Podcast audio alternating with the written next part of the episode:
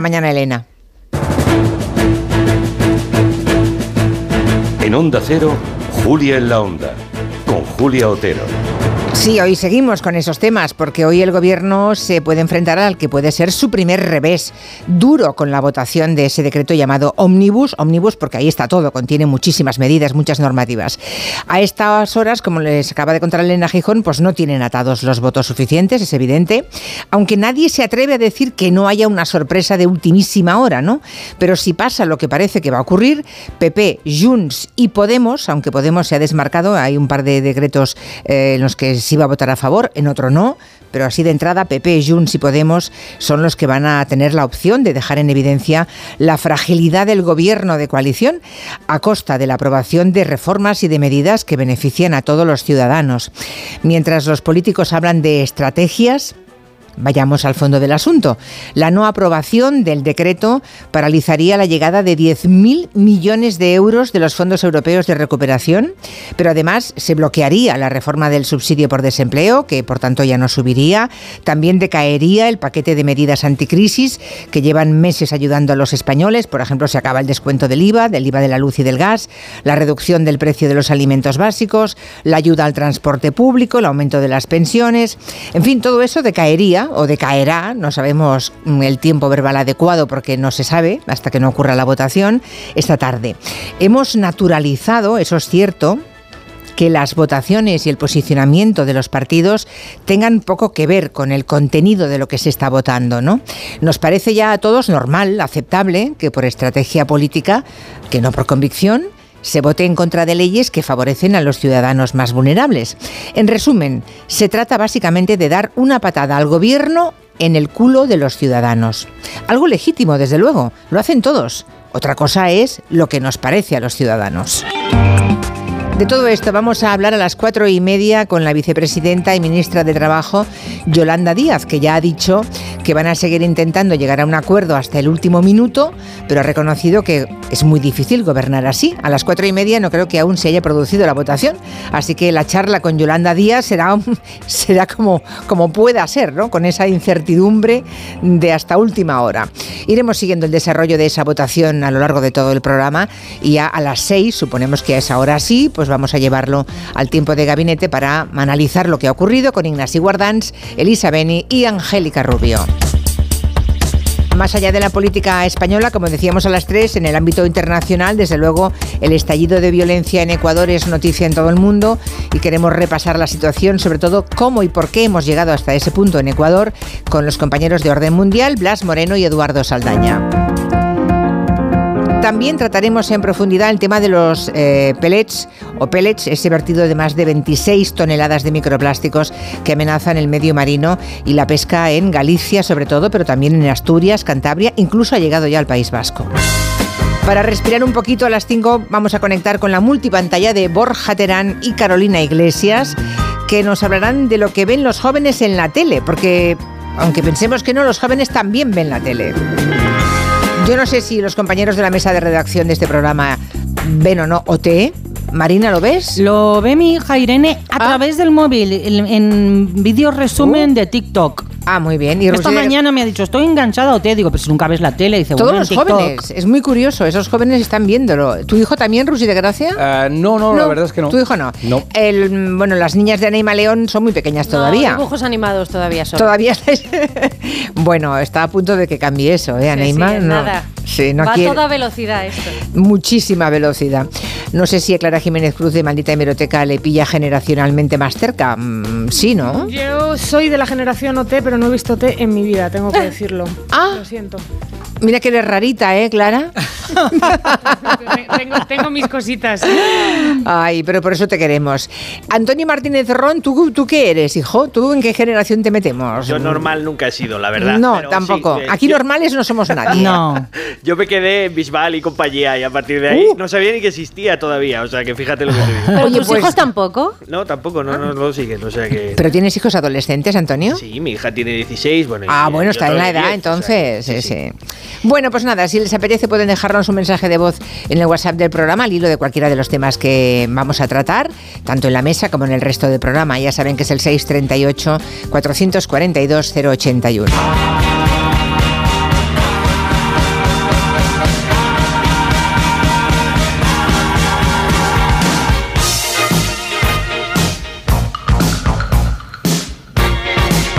Acabamos de decir que el tiempo vuela, Josi vuela. Hoy hace ocho años, ocho ya, que murió David Bowie. Ocho años, uno Qué detrás de otro. Sí.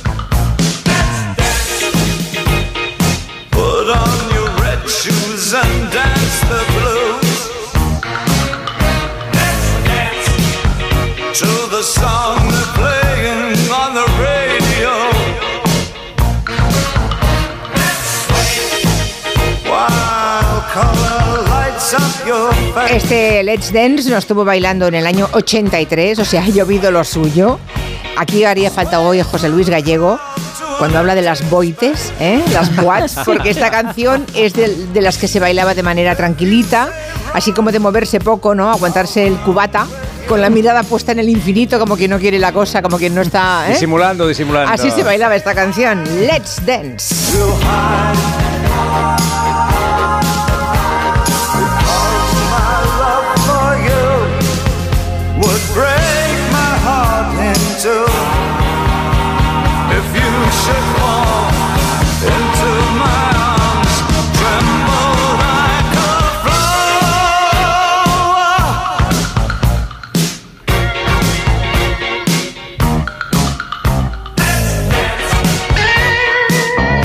Puedo dejar de pensar en gallego ahora. ¿eh?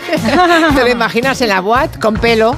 ¿Te lo imaginas con pelo? No, eso no, eso no, eso no. Yo sí, yo le conocí Ah, sí. con un poquito de pelo. Tú también. Estábamos juntos en aquella época, Rusi de Gracia. verdad, es verdad. Eh, Lo había olvidado. claro.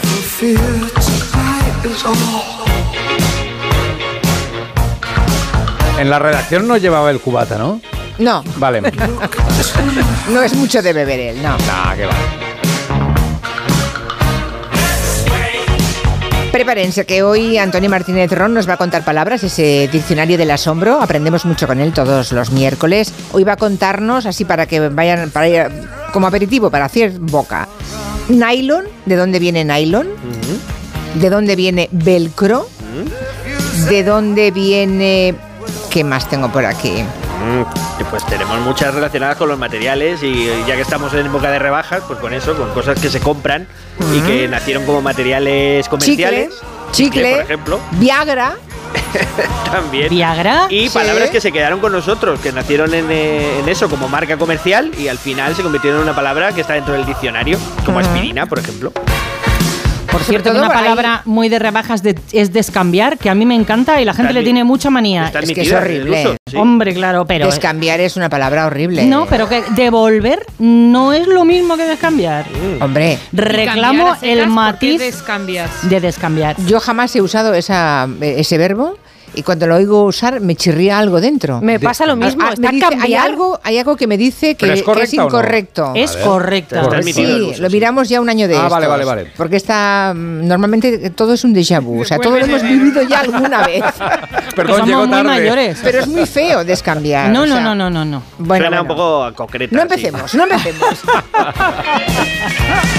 Bien, ha llegado ya el primer temporal invernal. Hay seis comunidades del nordeste peninsular, o sea, Aragón, Cataluña, Navarra, País Vasco, La Rioja y Castilla-León, que están ahora mismo en alerta amarilla por nevadas.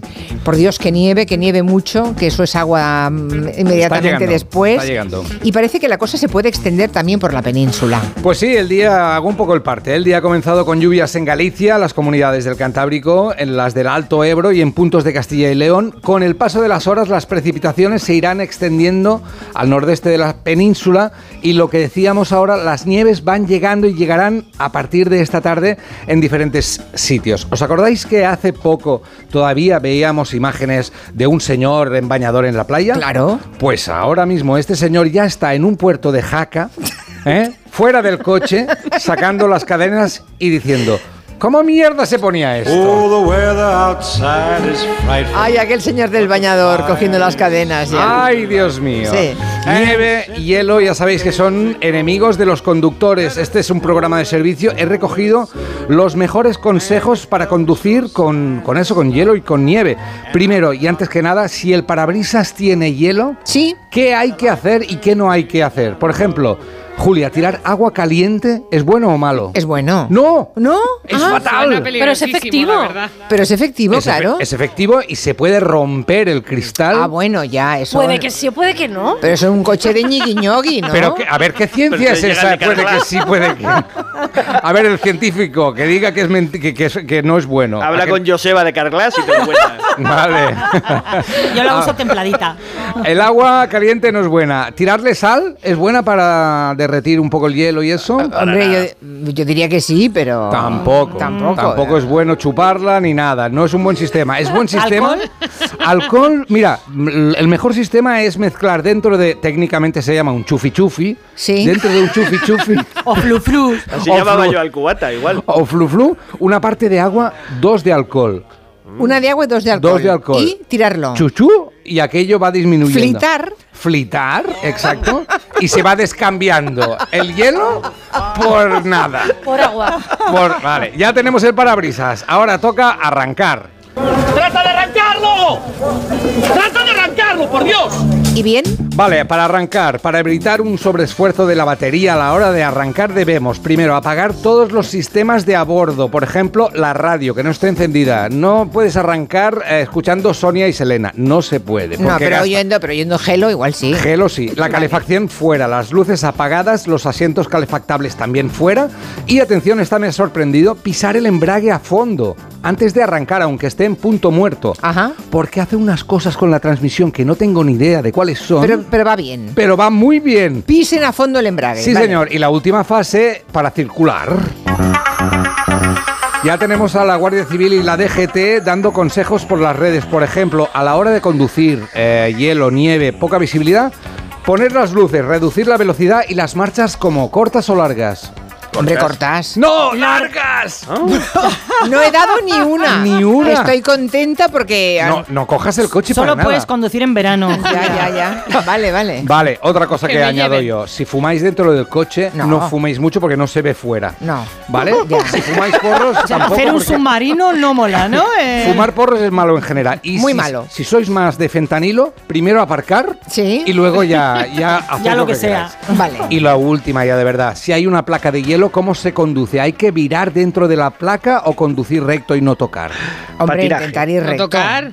Exacto, No tocar y no frenar. frenar. Bueno. No frenar y no tocar. Y Claro. una cosa que os diré, este frío y este hielo y todo, hacia el fin de semana ya se va yendo. O sea Vale. que va a nevar a partir de esta tarde y luego ya se, se va yendo. A ver, de todo esta, este cachondeíto que nos has contado, me quedo con A ver, apretar a fondo el embrague en el momento arrancar. antes de arrancar. sí, agua caliente del parabrisas no. Nada, una parte de agua normal, templada, agua Sí, natural, digamos, sí. temperatura ambiente. Chufi, chufi. Con dos de Alcohol. Alcohol. Mm, Que no sea ni whisky ni Vale. gin tonic. Y en el caso de que haya hielo, Sí, conducir recto, no dar golpes de volante. o ir por el, por el monte donde no hay hielo, ya está. Ya, eso no lo ha dicho. Campo otra vez.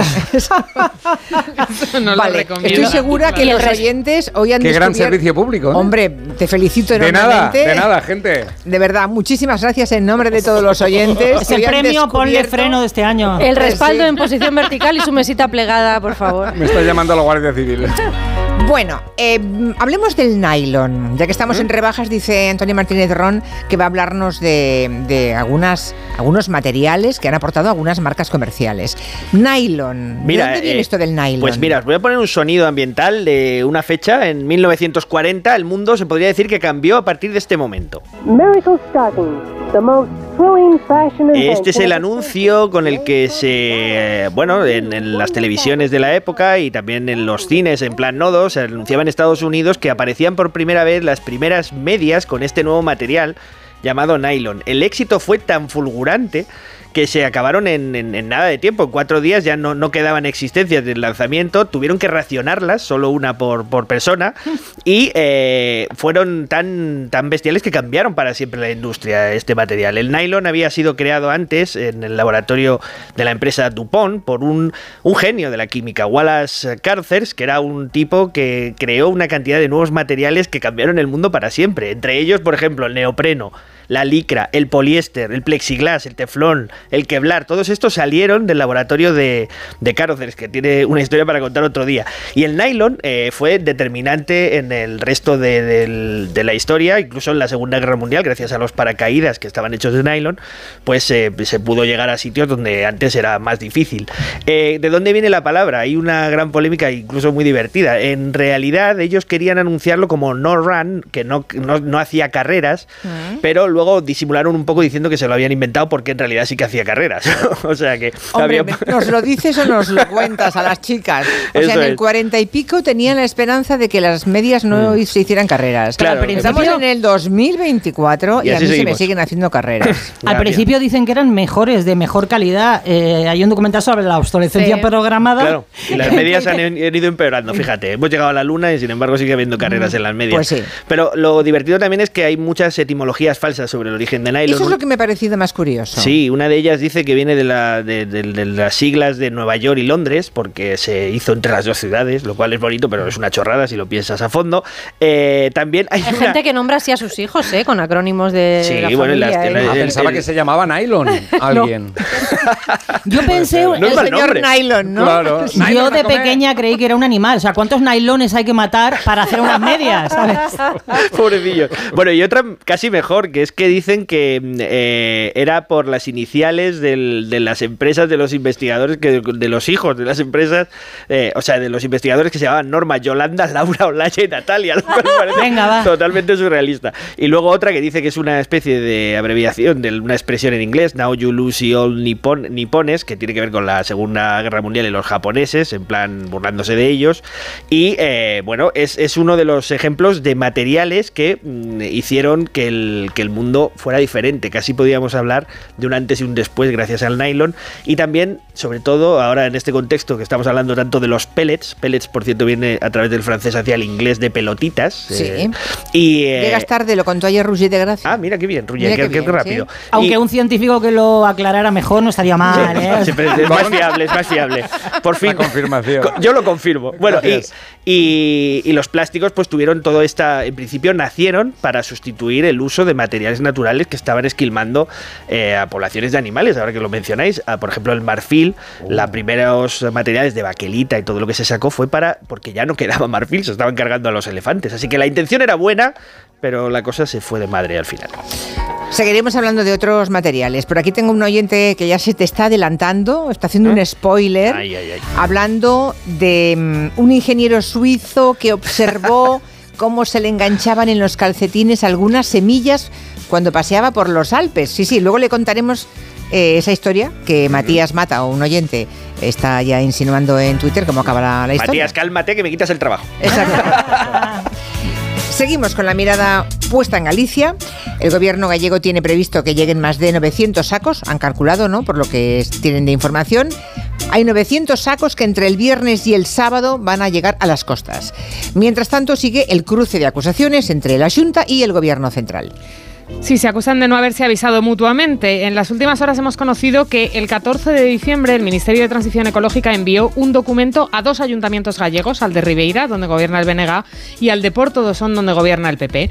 Era un informe que adelantaba la sexta y que los ayuntamientos confirman que recibieron al día siguiente. Y en ese informe se explica por parte del gobierno central que han aparecido 50 sacos de pelete en varias playas gallegas el 13 de diciembre y que desde la playa se ve una franja continua de ese material dispersado por el mar procedente de sacos rotos. Y adjuntan fotos de cómo están las playas. Se lo mandan a los ayuntamientos, no se lo mandan a la Junta. Así que a nivel local ya hubo comunicación del gobierno central sobre lo que ocurría en las costas gallegas, pero no a la Junta. Sigamos. Efectivamente. Recordemos que el 13 de diciembre es cuando el 112 que depende de la Junta, alerta del vertido. En una primera llamada, un ciudadano explica que ha visto pellets en la playa de Ribeira y en la segunda cuenta el diario.es, el 112 informa a Salvamento Marítimo, que depende del gobierno central, de que el ayuntamiento de Ribeira ya había enviado operarios a limpiar la playa. Seguimos el- entre local y gobierno central. La Junta no es. aparece. La Junta no aparece. Pero el 13 de diciembre España ya sabía de ese vertido, entonces. España ya lo sabía, el gobierno. Sí, publi-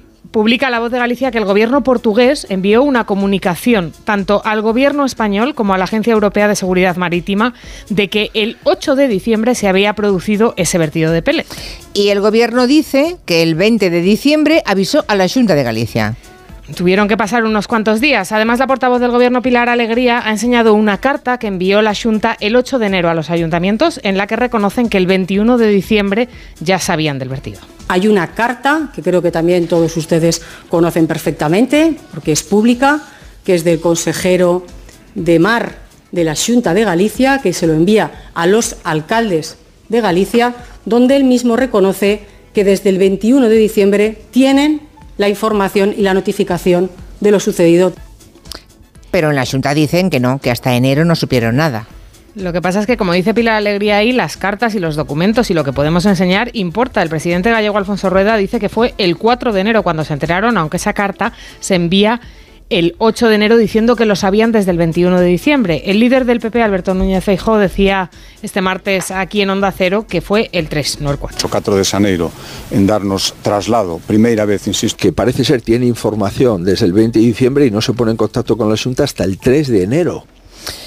Bueno, en el PP empiezan a bailar las cifras sobre cuándo dicen ellos que el gobierno les informó. Ahora sabemos también que el gobierno central sabía del vertido a mediados de diciembre y que se lo comunicó a los ayuntamientos, pero no a la Junta. Eso ocurrió el día 20 de diciembre.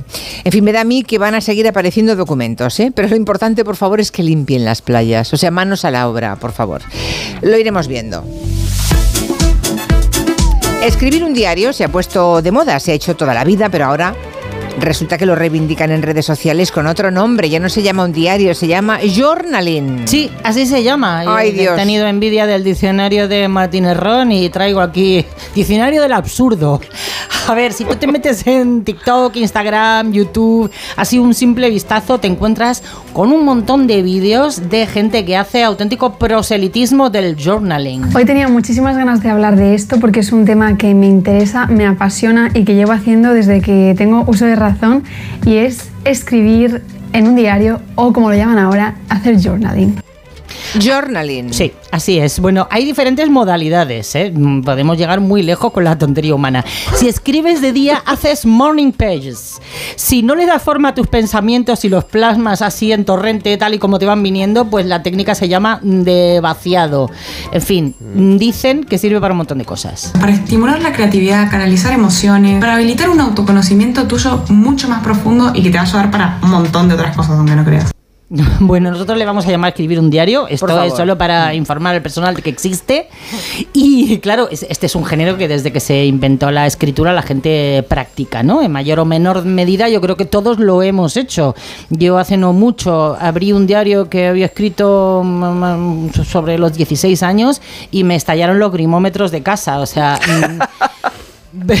Niego ser, haber sido esa persona. Bueno, nos cuenta Y sin embargo, lo que eres, lo eres porque escribiste aquellas cosas. Posiblemente. Ah, querida, eso es el tema. lo a mí me pasó todo. lo mismo hace un tiempo también con un diario de esos de que empecé a escribir a los 12 años y no, no daba crédito, pero no, no, so- soy yo y lo que soy yo ahora y como soy mm, está hecha está hecho de ese barro y de esos cimientos. Claro, lo que pasa es que por favor no me enseñen ese barro y esos cimientos. No me La lo condición muestren. debería ser escribirlo, pero para no volver a leerlo nunca jamás. Quemarlo, quemarlo.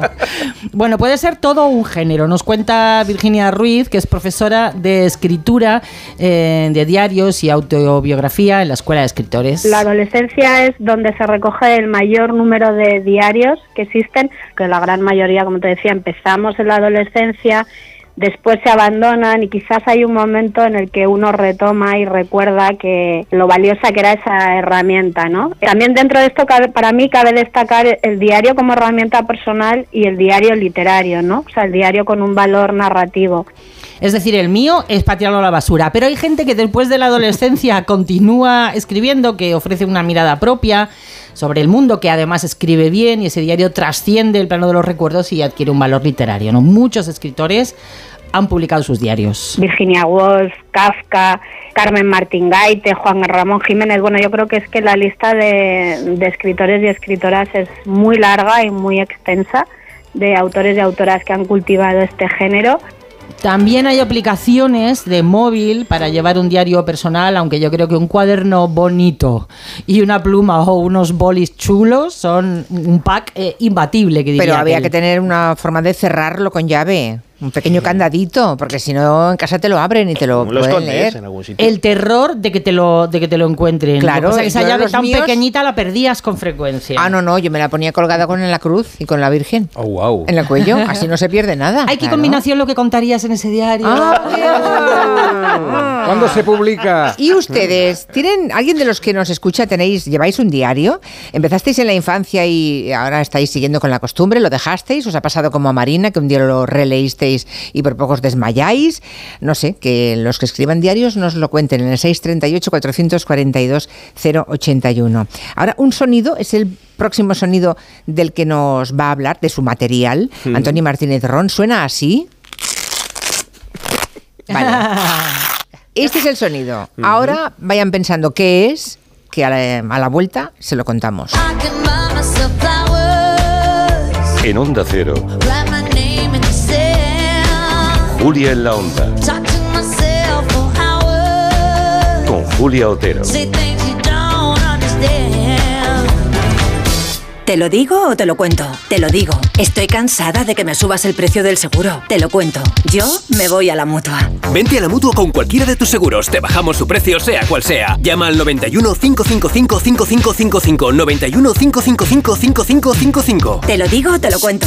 Vente a la mutua. Condiciones en mutua.es. En Lowy somos más cañeros que nunca, porque te traemos nuestra mejor ofertaza. Fibra y móvil 5G por solo 29,95, precio definitivo. Si quieres ahorrar, corre a lowy.es llama al 1456. En las rebajas de multiópticas lo único que cambia es el precio. Descubre la mayor variedad de gafas con los últimos diseños y la máxima calidad a unos precios aún mejores. Dos gafas Mo graduadas con antirreflejante por 89 euros o dos Mo progresivas de alta tecnología por 189 euros. Solo en multiópticas.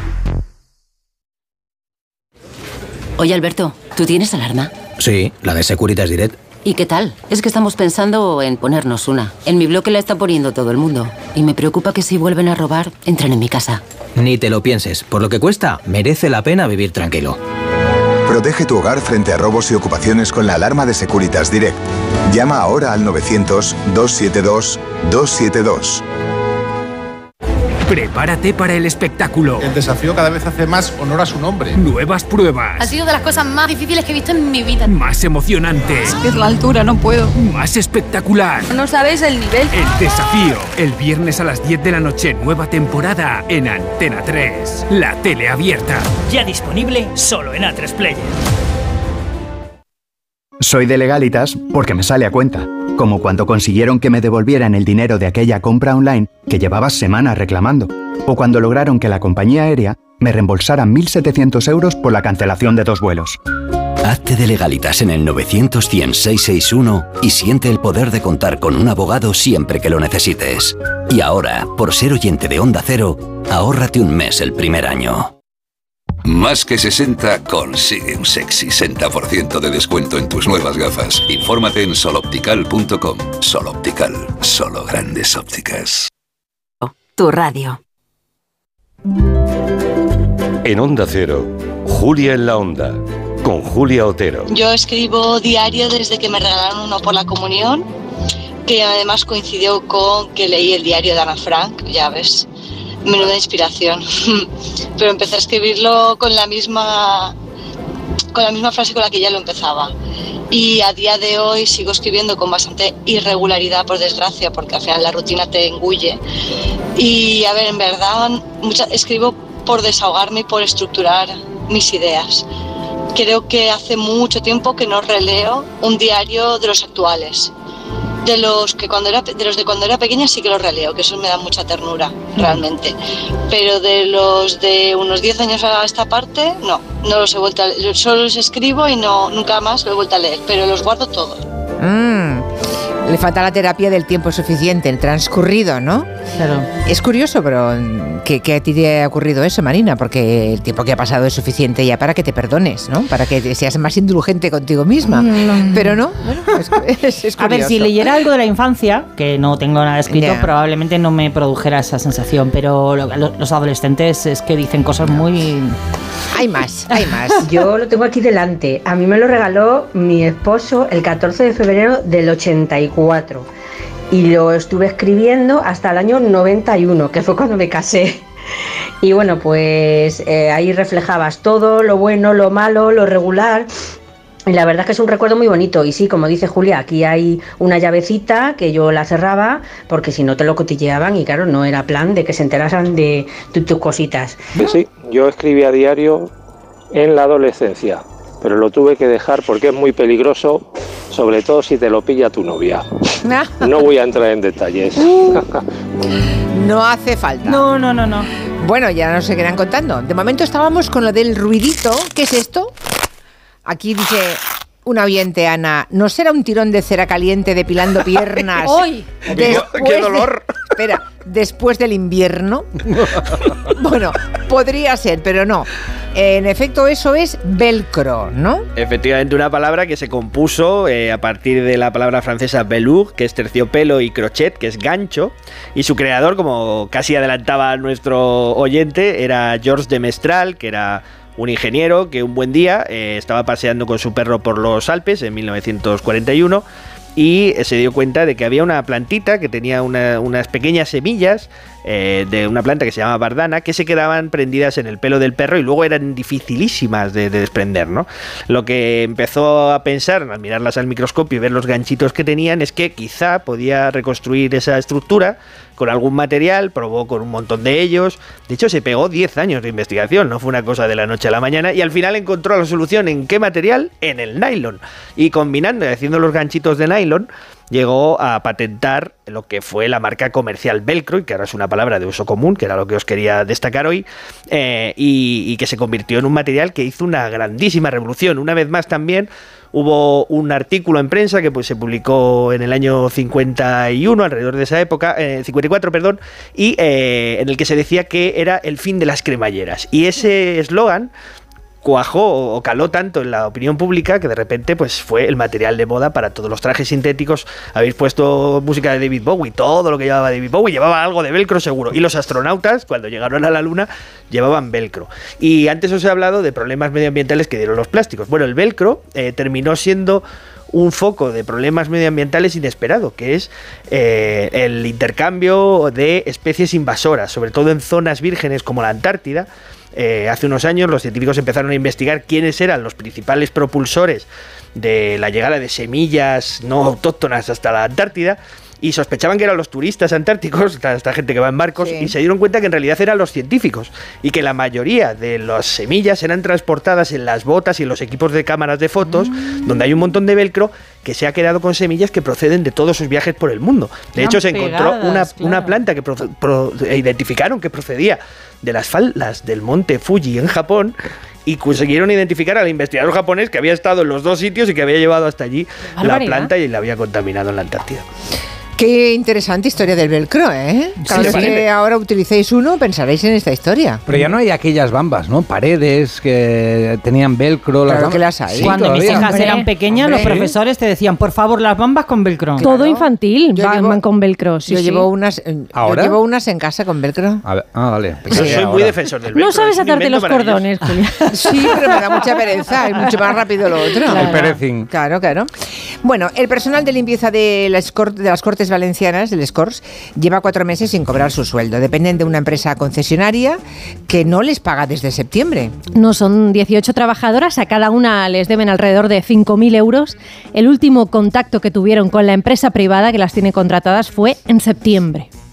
ni contesta las llamadas, ni contesta los WhatsApp, ni contesta los correos, ni a mí ni a nadie. Las Cortes está intentando, ha intentado en varias ocasiones ponerse en contacto con ellos, pero no hay manera, o sea, es imposible. Es como si se los hubiese tragado la tierra. Esto nos lo contaba Juan Luján, que es el encargado de personal y uno de los afectados, y nos decía que están desesperados. Hay que pagar luz, agua, teléfono, eh, todo, más aparte de comer, obviamente, porque no, podemos- no pasamos del aire. Todo esto mm, después de tres meses que llega Navidad y que nosotros no podamos ni ir a comprar una caja de bombones, Están subsistiendo con ayuda de familiares, gracias a Cáritas, a Cruz Roja, con ataques de ansiedad, algunas de ellas. Y todo esto sin parar de trabajar por miedo a que les despidan. nosotros no podemos dejar nuestro puesto de trabajo. Estaríamos despedidos inmediatamente. Entonces, si tiene que ocurrir algo malo, pues que ocurra algo malo, que nos quedemos libres, que cada uno ya luego se busca la vida como pueda o donde pueda, pero es que aquí estamos atrapados. Desde la Cámara les, les están apoyando, les dicen que están intentando solucionarlo, por su parte también. El contrato con esta empresa concesionaria termina el 29 de enero y los abogados del Scorch están peleando para que se les resarza y confían también en que la nueva empresa concesionaria, porque la actual no va a ser previsiblemente, Claro, claro. tendrá que subrogar al personal y tendrá que hacerse cargo de su situación el Fondo de Garantía Social Fogasa, que con todo, 20 días que faltan siguen siendo demasiados para estos Desde luego, trabajadores. menuda empresa esa, ¿eh? Madre mía. Bueno, a ver si hay suerte y todo se soluciona para estos trabajadores de las Cortes Valencianas.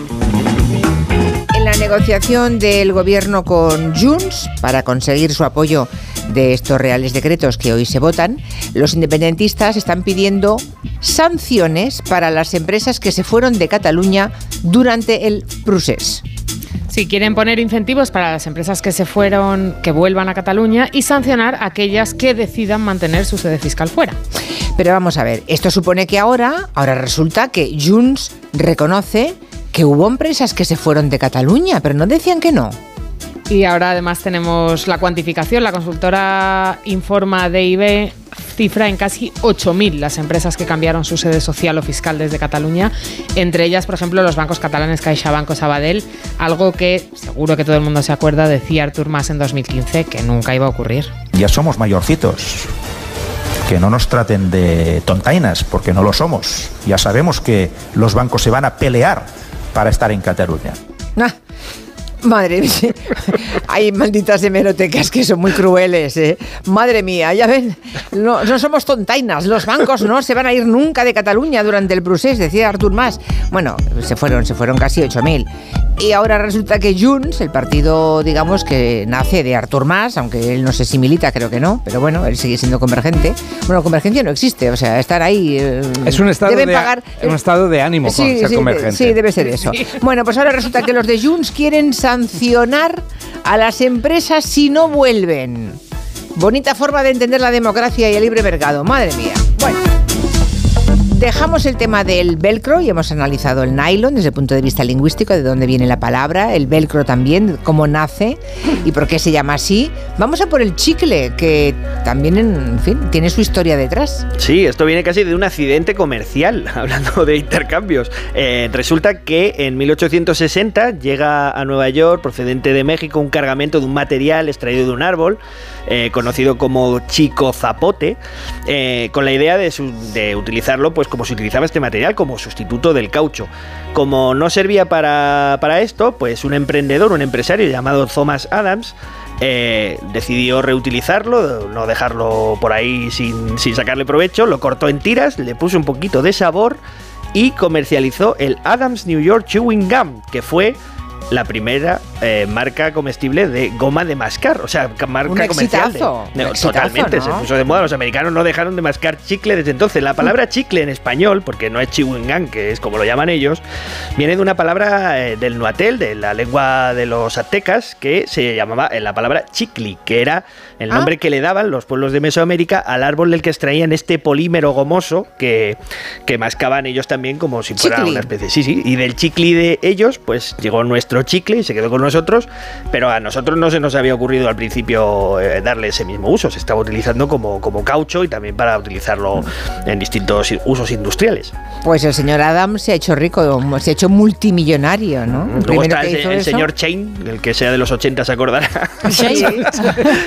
Y su hijo Junior. Sí, sí, Tenía que ser Chay. Sí, que había un chiste mítico que yo le cuento a mis hijos, les da mucha rabia, que decía, ¿me da un chicle? Dice, Chain, dice, no, uno. Digo, cinco, ¿no? Qué bien si se lo cuentas. así, no me extraña que les dé rabia. A ver, es el humor de padre, que hay que contar las cosas mal. Ya, ya. ¿Me da cinco chicles? Dice, Ahora, Chain, dice, no, ahora, cinco. Eso es. ahora, ahora, ahora. Pareces yo. Antonio. Ay, ay, ay, qué día Cuando llevo. cuento chistes lo hago como tú, exactamente igual. Así que ya tengo a alguien más que me acompañe.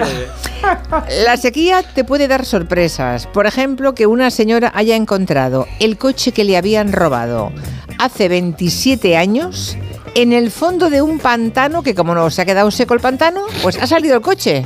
Pues sí, es la historia del plátano en la mochila de Marina de ayer, pero, pero en mayor tamaño, sucedido en el pantaño, pantaño ¿eh?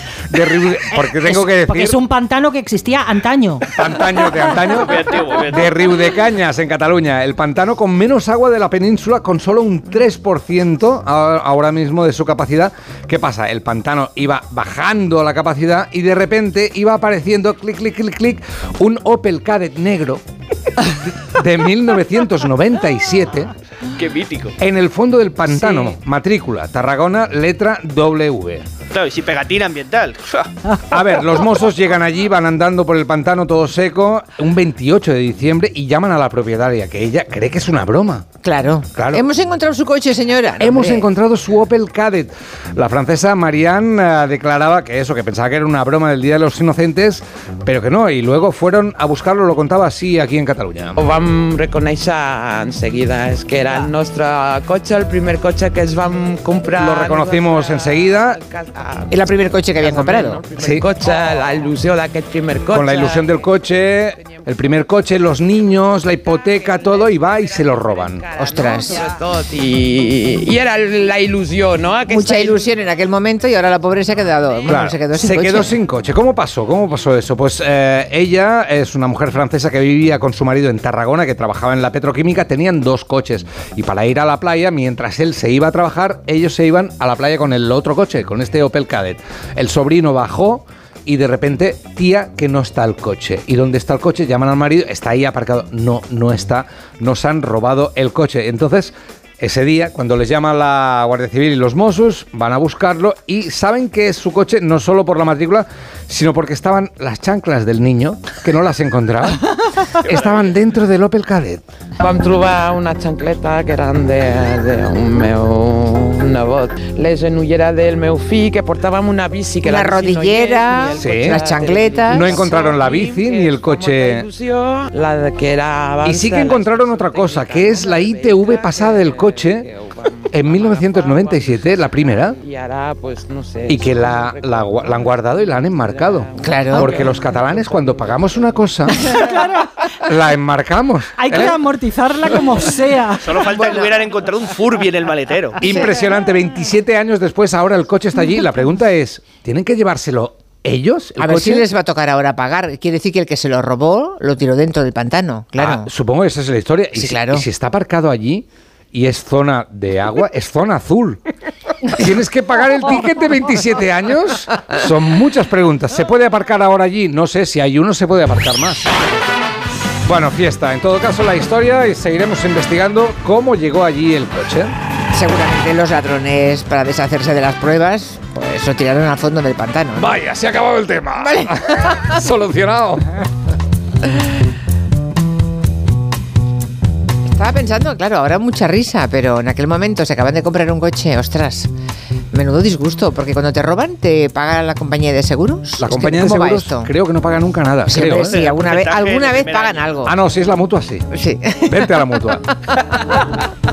Pasando por caja. Bueno, vamos a otra palabra, la palabra Viagra. Atención, que también tiene su historia. Mira, también con ojo comercial porque se compuso a partir de las palabras vigor y Niágara por lo de las cataratas, por el chorrazo, digamos. No. No es verdad esto. Por. ¿En serio? Sí, sí, sí, completamente. Además, otro accidente, igual que pasaba con el chicle, porque este medicamento, que es el nombre real y técnico, es el sildenafilo, se estaba probando contra la angina de pecho porque es un vasodilatador. Y entonces Pfizer, que hizo el agosto, la verdad, con este descubrimiento, eh, en uno de los, algunos de los ensayos clín- clínicos, los científicos se dieron cuenta de que los varones tenían ese efecto que están escuchando ustedes tan gráficamente gracias a Quintanilla. Eh, ¿Y qué hicieron? Pues decidieron con muy buen ojo cambiarle el uso, empaquetarlo como Viagra, eh, Vigor y Niagara. Y hoy la pastilla azul ha quedado incluso en el diccionario de la RAE, que, lo define como medicamento utilizado para el tratamiento de disfunción eréctil masculina.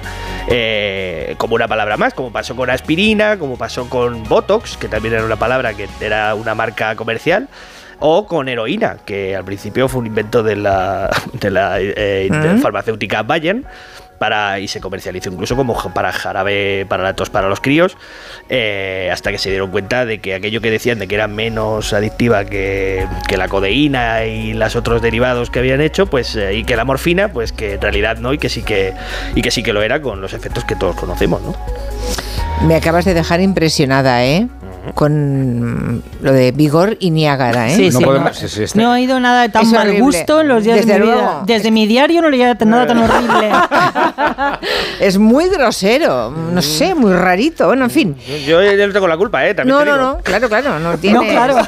Tú solo eres el mensajero. Yo estaba por aquí. Bueno, el tema, Clara, del vertido de eh, en Galicia también está provocando las primeras desinformaciones. ¿Cómo no? Habrá por ahí bulos. Ni una crisis sin su bulo. En las últimas horas ha empezado a circular una imagen de un pez con bolitas de plástico en la boca. Hay quienes dicen que son pellets del vertido de las costas gallegas, que es yo creo el gran temor de todos los que se dedican a la mar en Galicia. Es una foto, por cierto, que además ha utilizado la cuenta de Twitter de las Juventudes Socialistas para atacar al gobierno de la Junta. Pero ojo, no es una imagen de peces pescados en las costas de Galicia, no la foto no tiene nada que ver ni con Galicia ni con España. Es una foto de mayo de 2021 que publicó la ONU para mostrar las consecuencias que tuvo el incendio de un barco en Sri Lanka y que liberó componentes plásticos que acabaron en los peces. Nos Imagínense, muy lejos. Sri Lanka 2021, ¿eh?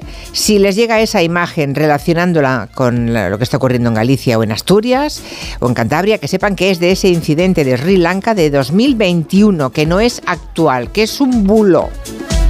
Qué impresiona la foto, ese, ese pobre animal con la boca abierta lleno de bolitas de plástico. Claro, además nos podemos comer el tenemos todos, yo creo, claro. Sí, sí.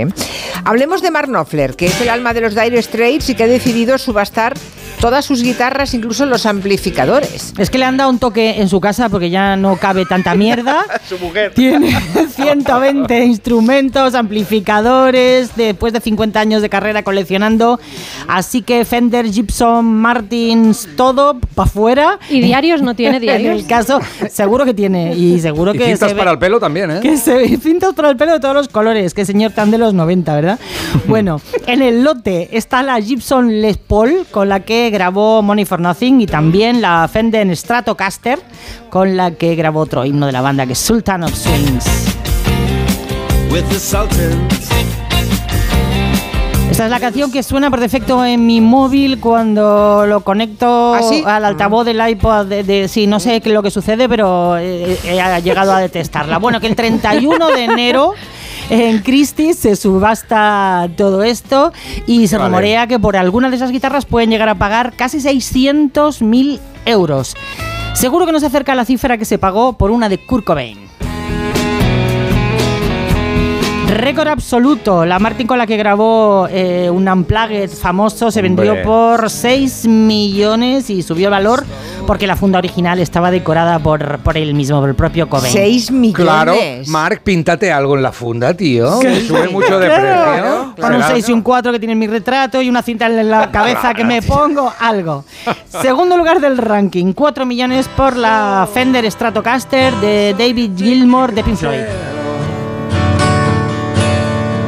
tío más aburrido, venga. Venga, otro, venga. venga pues pasamos. más baratita. La guitarra de Jimi Hendrix, 2 millones por la estrato con la que tocó en el Festival de Woodstock en el 69. Porque lo que más se cotiza entre los coleccionistas de guitarra nos lo cuenta Henry Amat, que es redactor de guitarristas.info. Serían las de una época determinada, como las Fender Stratocaster del 54 o las Gibson Les Paul Standard del 59. Y luego estarían las que han pertenecido a, a guitarristas famosos. Y hay coleccionistas que llegan a pagar cantidades desorbitadas. Por ejemplo, Kid Hammett de Metallica pagó 2 millones de dólares por Greenie, la Les Paul que perteneció a Peter Green y Gary Moore, o los casi 4 millones de dólares que han pagado por la Kramer usada por Eddie Van Halen en el videoclip de Hot for Teaching. Es que se subastó en Sotheby's, donde se subastan las obras de arte. Esto lo pones en una vitrina y no lo tocas jamás, ¿no? Digo yo, o, o no, porque la idea de Magnoffer es que sigan teniendo vida, que esas guitarras no se queden ahí porque ya no puede tocarlas todas y que alguien le dé una nueva vida, ¿no? ¿Tú Y crees además- que alguien que pague cientos de miles de mm, euros, no sé cuánto alcanzará, pero pensando en la otra que has mencionado, va a arriesgar a romper la guitarra? No, hombre, esto hay No, que le, un saltas una cuerda, le pones otra. Yo quiero y comprarla, Eres un fricazo, sí. llevas amigos a casa y voy a Mm. tocar con la del Knopfler. Hombre, la hemos tocado todo al aire, ¿no? Pues ahora con la real. Claro, Yo quiero la, quiero la española con la que Pablo Iglesias le daba la turra a Irene Montero. con aquella canción. Yo quiero con la que Girauta cantaba Mediterráneo. Bueno, es que no lo hace mal, ¿eh? Vaya Girauta, Nada bien. mal, nada mal, No, no, Habéis pasado de Jimi Hendrix a esto, de verdad. ¿Han oído ustedes hablar de natto? Así con doble T se escribe N-A-T-T-O, natto. Pues si no han oído hablar de él, que sepan que es un alimento que está de moda, que en Japón allí lo toman de toda la vida, pero que ahora las redes sociales lo han convertido en tendencia aquí en Occidente. Por ejemplo, en TikTok hay ya cientos de vídeos de jóvenes que se graban probando ese natto. el cerebro, el olor. Voy a vomitar. Está súper pegajoso. En verdad, es de las peores cosas. Siento que se me puso la cara caliente, no estoy roja. Ahora hay miles de vídeos así. El nato en realidad no es otra cosa que soja fermentada. Ah, Hola, Ané. espera. Hola, hola. No, ¿Se ha no, comido no. No, no, no. Tenemos que poner lo de soja fermentada, que viene ahora. Espera, espera. Claro. No, soja fermentada ahora. con una bacteria que se llama Bacillus natto, que básicamente es una bacteria que se encuentra en la paja de- del arroz. Tiene como una característica muy, muy viscosa, muy, muy mucosa y un olor que recuerda ligeramente al amoníaco y es un, un fermentado que en Japón generalmente se le asocia a la longevidad. Esto nos lo contaba Xavier Sánchez de Japón Grumet, que hace siglos se transportaba la soja cocida envuelta en paja de arroz y se infectaba con esa bacteria. Y alguien un día lo probó, dijo, mira, no me he muerto y además esto está rico, pues para adelante. Tiene, como la mayoría de, de legumbres, proteína, vitamina, potasio, magnesio, hierro. Fue alimento de guerreros en Japón, pero no penséis que allí le gusta a todo el mundo. No es muy amigable para todo el mundo. Es un alimento complicado tanto para el paladar occidental como para, para el japonés. Es ese tipo de alimentos que, que te gustan o no te gustan en absoluto, como aquí puede ser la trufa o la ostra. Son como unas judías negras con queso fundido por encima. Ese es un poco el aspecto. Huele, sabe fuerte, es denso, viscoso. Se puede tomar solo o con salsa de soja o con arroz y cebolla y huevo. Y desde mediados del año pasado, por culpa de TikTok, como decíamos, se vende mucho. Antes había que buscarlo en tiendas especializadas, pero ahora está pues en herboristerías, en tiendas eco, bio, por todas partes. Generalmente se pueden encontrar en paquetes de tres en unas barquetas de, de Polyexpan, refrigerado o congelado. Puedes encontrar el paquete de tres desde los 5 euros hasta los 8, hasta los 14. Lo cierto es que en Japón lo podrías comprar por el equivalente a 74 céntimos o, o 2 o 3 euros. Todo lo que yendo? venga de la soja mola, eh, hasta los andares como del cerdo. de Calla, soja. calla, calla. Que si ese, ese gusto fuera el de un medicamento que te receta cualquier médico, dirías que es espantoso y te negarías a tomarlo, por favor. Perdona, el frenador está rico. Yo- la aspirina infantil de nuestra infancia que me Quedamos, cuenta. quedamos y nos tomamos unos. Va, Marina. ¿Cuánta Y lo colgáis en TikTok luego. Ay, Dios mío. El Dalsi, un chupito Dalsi donde esté eso, que se quite lo demás. Estamos fatal. Bueno, son casi las 4 de la tarde, una menos en Canarias. Llega el tiempo de las noticias. Antonio, hasta la semana que viene. Adiós. Clara, hasta mañana. Adiós. Adiós, noticias y seguimos con orden. Julia en la onda. Si sientes que todo te va sobre ruedas y no quieres que ningún bache en el camino lo estropee, el seguro de coche de línea directa está hecho para ti. Además de ahorrarte una pasta, nunca te quedarás tirado, porque tienes coche de sustitución también en caso de avería. Cámbiate ahora y te bajamos el precio de tu seguro de coche sí o sí. Ven directo a lineadirecta.com o llama al 917-700-700. El valor de ser directo. Consulta condiciones. Hoy ha venido don Carlos a cobrar el alquiler. Me ha dicho que le pagamos lo que le debemos o tendrá que echarnos de la casa. Pues no te preocupes que ya lo voy a arreglar. Megan Montaner, Tu madre necesita dinero y yo un heredero en condiciones para mis tierras. Juanjo Puigcorbé, ¿Quién es esta mujer? ¿No lo ves? Es tu nueva esposa. ¿De qué está hablando? Unax Ugalde, Entre Tierras. Estreno mañana a las 11 menos cuarto de la noche en Antena 3. La serie completa ya disponible solo en A3 Player. Cuando compongo música busco un hit, un exitazo. Y en las rebajas camisas y pantalones.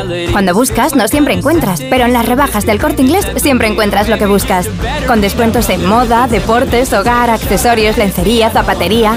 Del 7 de enero al 29 de febrero, las rebajas del corte inglés. En tienda. Bienvenidos a la gran batalla de todas las generaciones. Esto está ganado. Espero que me lo pongáis un poquito más fácil que los políticos. ¿Preparados? Greta Thunberg nace antes o después que Malala. Los lacasitos salen al mercado antes o después que los subus. Mientras no me hagan sumar. Si me voy, pueden ganar. ¡Sí! Generación Top, nuevo programa, esta noche a las diez y media en La Sexta. Te vamos a dar los dos mejores consejos para estar siempre en forma. Uno y dos, uno y dos, uno y dos. Apúntate al mejor gimnasio del mundo. Caminar por tu ciudad con Callahan Adaptation, el primer zapato que se adapta al pie y a tu forma de caminar. Fabricados en España por expertos artesanos y a la venta en las mejores zapaterías y en callahan.es. Callahan Adaptation, se adapta al pie, se adapta a ti. Enero nos hemos venido muy arriba y tiramos los precios con la cuesta abajo de Mediamar. Solo hasta el 19 de enero tienes una escoba Dyson V15 de Tech con tecnología láser por 659 euros. ¡Mediamar! Onda Cero.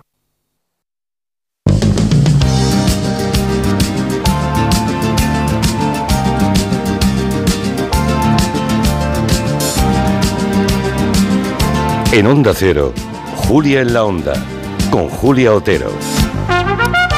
Son las 4 y 12 minutos, eh, una hora menos en Canarias, dentro de media hora aproximadamente, un poquito antes, tendremos eh, en el programa a Yolanda Díaz, la vicepresidenta y ministra de Trabajo, aunque no sabemos nada todavía de la votación, que llegará, suponemos, un poquito más tarde, de modo que va a ser una entrevista un poco curiosa, porque habrá que preguntar por las dos circunstancias, en el supuesto de que salgan adelante eh, o no las, las leyes que están hoy en ese decreto ómnibus, ¿no?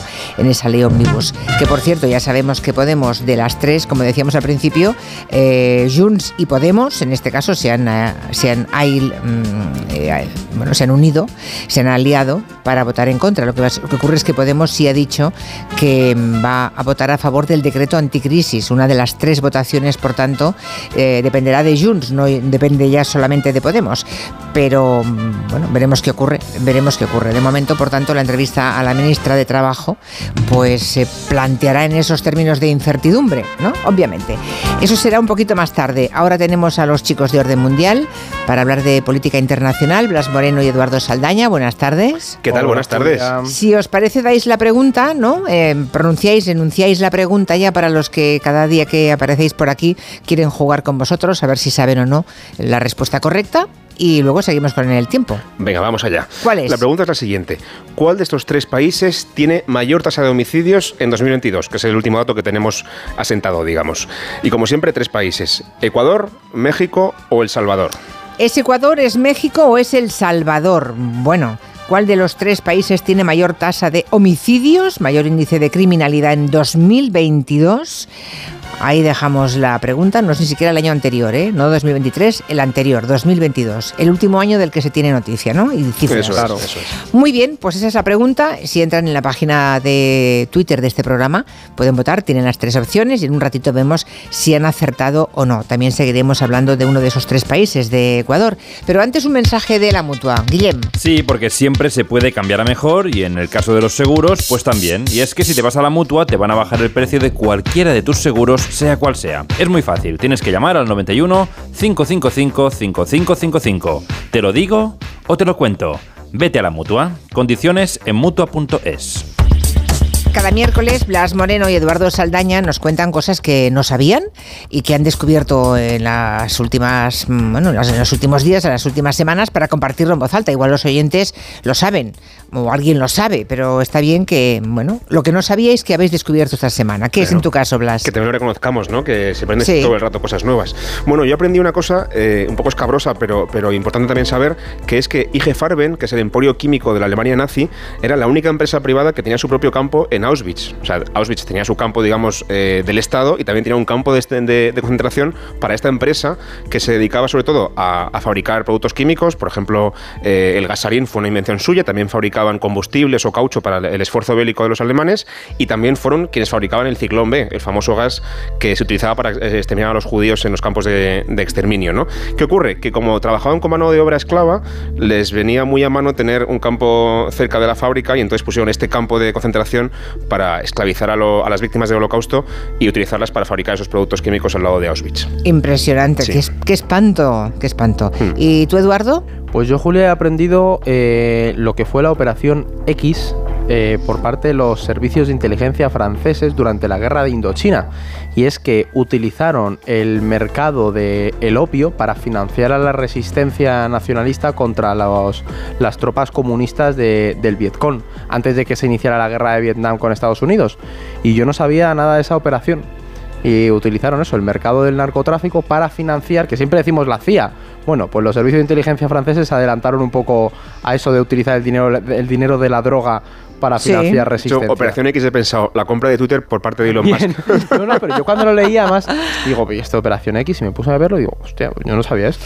Bueno, no será el, el único país, ¿eh? No, no, Hay o sea, tantos países hecho, que han usado la- los- las, las- drogas para el- financiar cosas. A la contra nicaragüense se le financió por parte de la CIA un poco con eso, con venta Bueno, de y el, armas. y el régimen sirio, Bashar al-Assad, ahora mismo Bien, se financia verdad. en buena medida exportando droga, que se ha convertido Sí, sí, en una especie sí. de narcoestado. El, el CAT es, ¿no? Lo que El, ellos, el Captagon se llama, sí. es una, una, una pastilla, sí. Bueno, vamos con el tema central de hoy porque tenemos que mirar a Ecuador. Es- Puede que ustedes vieran a partir de ayer a las 8 o 9 de la noche empezó a circular por todo el mundo unas imágenes de un asalto con este sonido. Que se vaya la policía.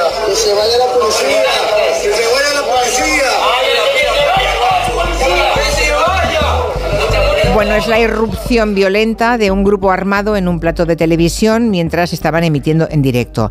Es esa imagen, la imagen, podemos decir, icónica de toda la explosión de violencia que se está viviendo en, en Ecuador. Hay varias bandas criminales que lanzaron ataques por, por todo el país, no solamente medios de comunicación, también entraron en escuelas, en cárceles, en universidades. Hay muertos, hay varios muertos, hay heridos.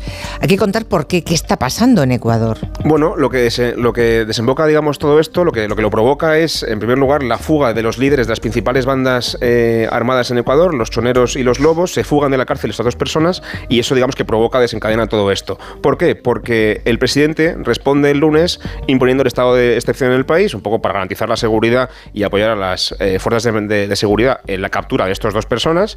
Y lo que hacen las bandas es que responden al día siguiente con un desafío evidente al Estado, saliendo a la calle, saliendo a las cárceles y, bueno, pues desafiando al gobierno a que negocie con ellos o se enfrente contra ellos porque, porque bueno, no están contentos evidentemente con que se les persiga y con que se les incaute, por ejemplo, la cocaína que están eh, traficando. Así que es un poco ese caldo de cultivo que en realidad también viene de antes, ¿no? Viene, viene de toda la descomposición social, económica y política del país que lleva arrastrando muchísimo, muchísimo tiempo y que, por ejemplo, el presidente creo que lleva en el cargo dos o tres meses. Ya, tres meses. Y además es muy curioso, Julia, porque hay una coordinación de bandas que hasta hace nada, o bueno, siguen siendo rivales, ¿sabes? Es decir, porque han salido a veces, todas los en enemigos, tromba, a veces los enemigos comunes unen mucho, ¿eh? Eso es el tema.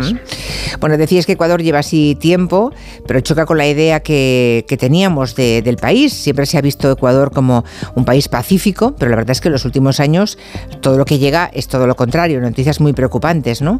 El tema es, más allá de los últimos meses, ¿cómo se ha llegado en Ecuador a este punto? Pues mira, Julia, por hacer un poco así una imagen de- del desarrollo histórico de esto, ¿vale? Ecuador siempre ha tenido eh, relación con el tráfico de cocaína, porque oye, pues el puerto de Guayaquil, el de Manta, son muy importantes, hace frontera con Colombia, con Perú, con Perú, bueno, con Colombia sí, Perú también. Es decir, tienen, son centros productores de, de cocaína. El tema es que poco a poco grupos eh, mexicanos, o sobre todo al principio el cártel de Sinaloa, un poco el de Jalisco Nueva Generación, fueron penetrando en el país y también grupos albaneses, que es importante esto. ¿Qué pasa? Ah, Fueron ahí haciendo su negocio de la droga, narcotráfico, pero en un perfil muy bajo.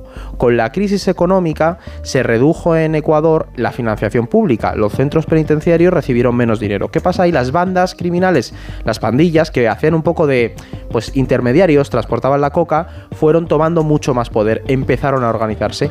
Llegó la crisis del coronavirus, golpeó duramente al país y hay muchos jóvenes no tenían dónde acudir y las bandas y los grupos criminales y el tráfico de drogas fue un refugio, ¿no?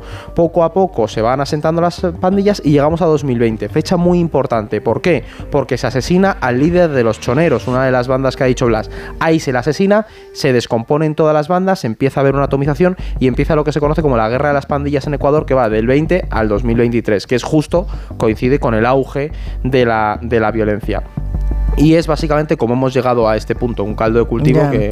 Y, es- o sea, y ahora, terrible. ¿Y ahora qué podemos esperar? O sea, ¿cómo, cómo acabar con el problema del crimen organizado? Porque parece un mal endémico en, en toda la América Latina, que no remite nunca, no sé. Y, y sobre todo puede tener también impacto en otros países de América Latina. Completamente, Julia. Además, aquí en el tema de Ecuador es importante lo que ha dicho Blas, que el Novoa, el presidente, lleva tres meses y le queda un año porque entró en un, tras una crisis del gobierno de Lasso. Entonces, la respuesta que vamos a ver ahora en el corto plazo es la declaración de un estado de, conflicto interno, es decir, se va a ir a muerta por las pandillas con una supermano dura, que es como se suele conocer a esta política en América Latina, pero el problema es que con este tipo de medidas tú no estás solucionando los problemas de fondo que hemos señalado, ¿sabes? Estás yendo básicamente a acabar con, con los homicidios a base de represión y eso ya se ha demostrado que no es tan útil en el largo plazo. ¿Qué ocurre? Que también se va, todo esto se da en paralelo, Julia, con el fenómeno del Salvador, que ya lo hemos comentado aquí en Gelo. Nayib Bukele ha desarrollado un modelo de represión de las pandillas que da resultados, en cierto sentido, en cuanto a que reduce todos los homicidios. Todavía no se sabe qué efecto va a tener en el largo y lo que ocurre es que a nivel regional muchos líderes empiezan a decir que lo que hace falta es mano dura absoluta claro. contra las pandillas para no acabar como ha acabado Ecuador, que es el, por lo que es tan importante lo que pasó ayer. Uno, van a coger este ejemplo para decir, ¿veis? Tenemos que aplicar de manera preventiva la mano dura para no acabar como han acabado nuestros vecinos. El problema de la mano dura, evidentemente, es que te pasas de rosca con los derechos humanos. O sea, los ignoras, básicamente. Por ejemplo, en El Salvador se ha demostrado que muchos de los miles de detenidos, eh, aquellos famosos del vídeo encarcelados sin camiseta y tal, que se hizo muy famoso aquel vídeo hace unos meses, luego no tenían ningún antecedente, no tenían ninguna razón ni ninguna relación con las pandillas y se les encarceló sin cargos y, y- y, bueno, se ignoró sus derechos humanos, ¿no? Así que también ese es el riesgo que podemos correr, no solamente en Ecuador o El Salvador, sino en toda la región.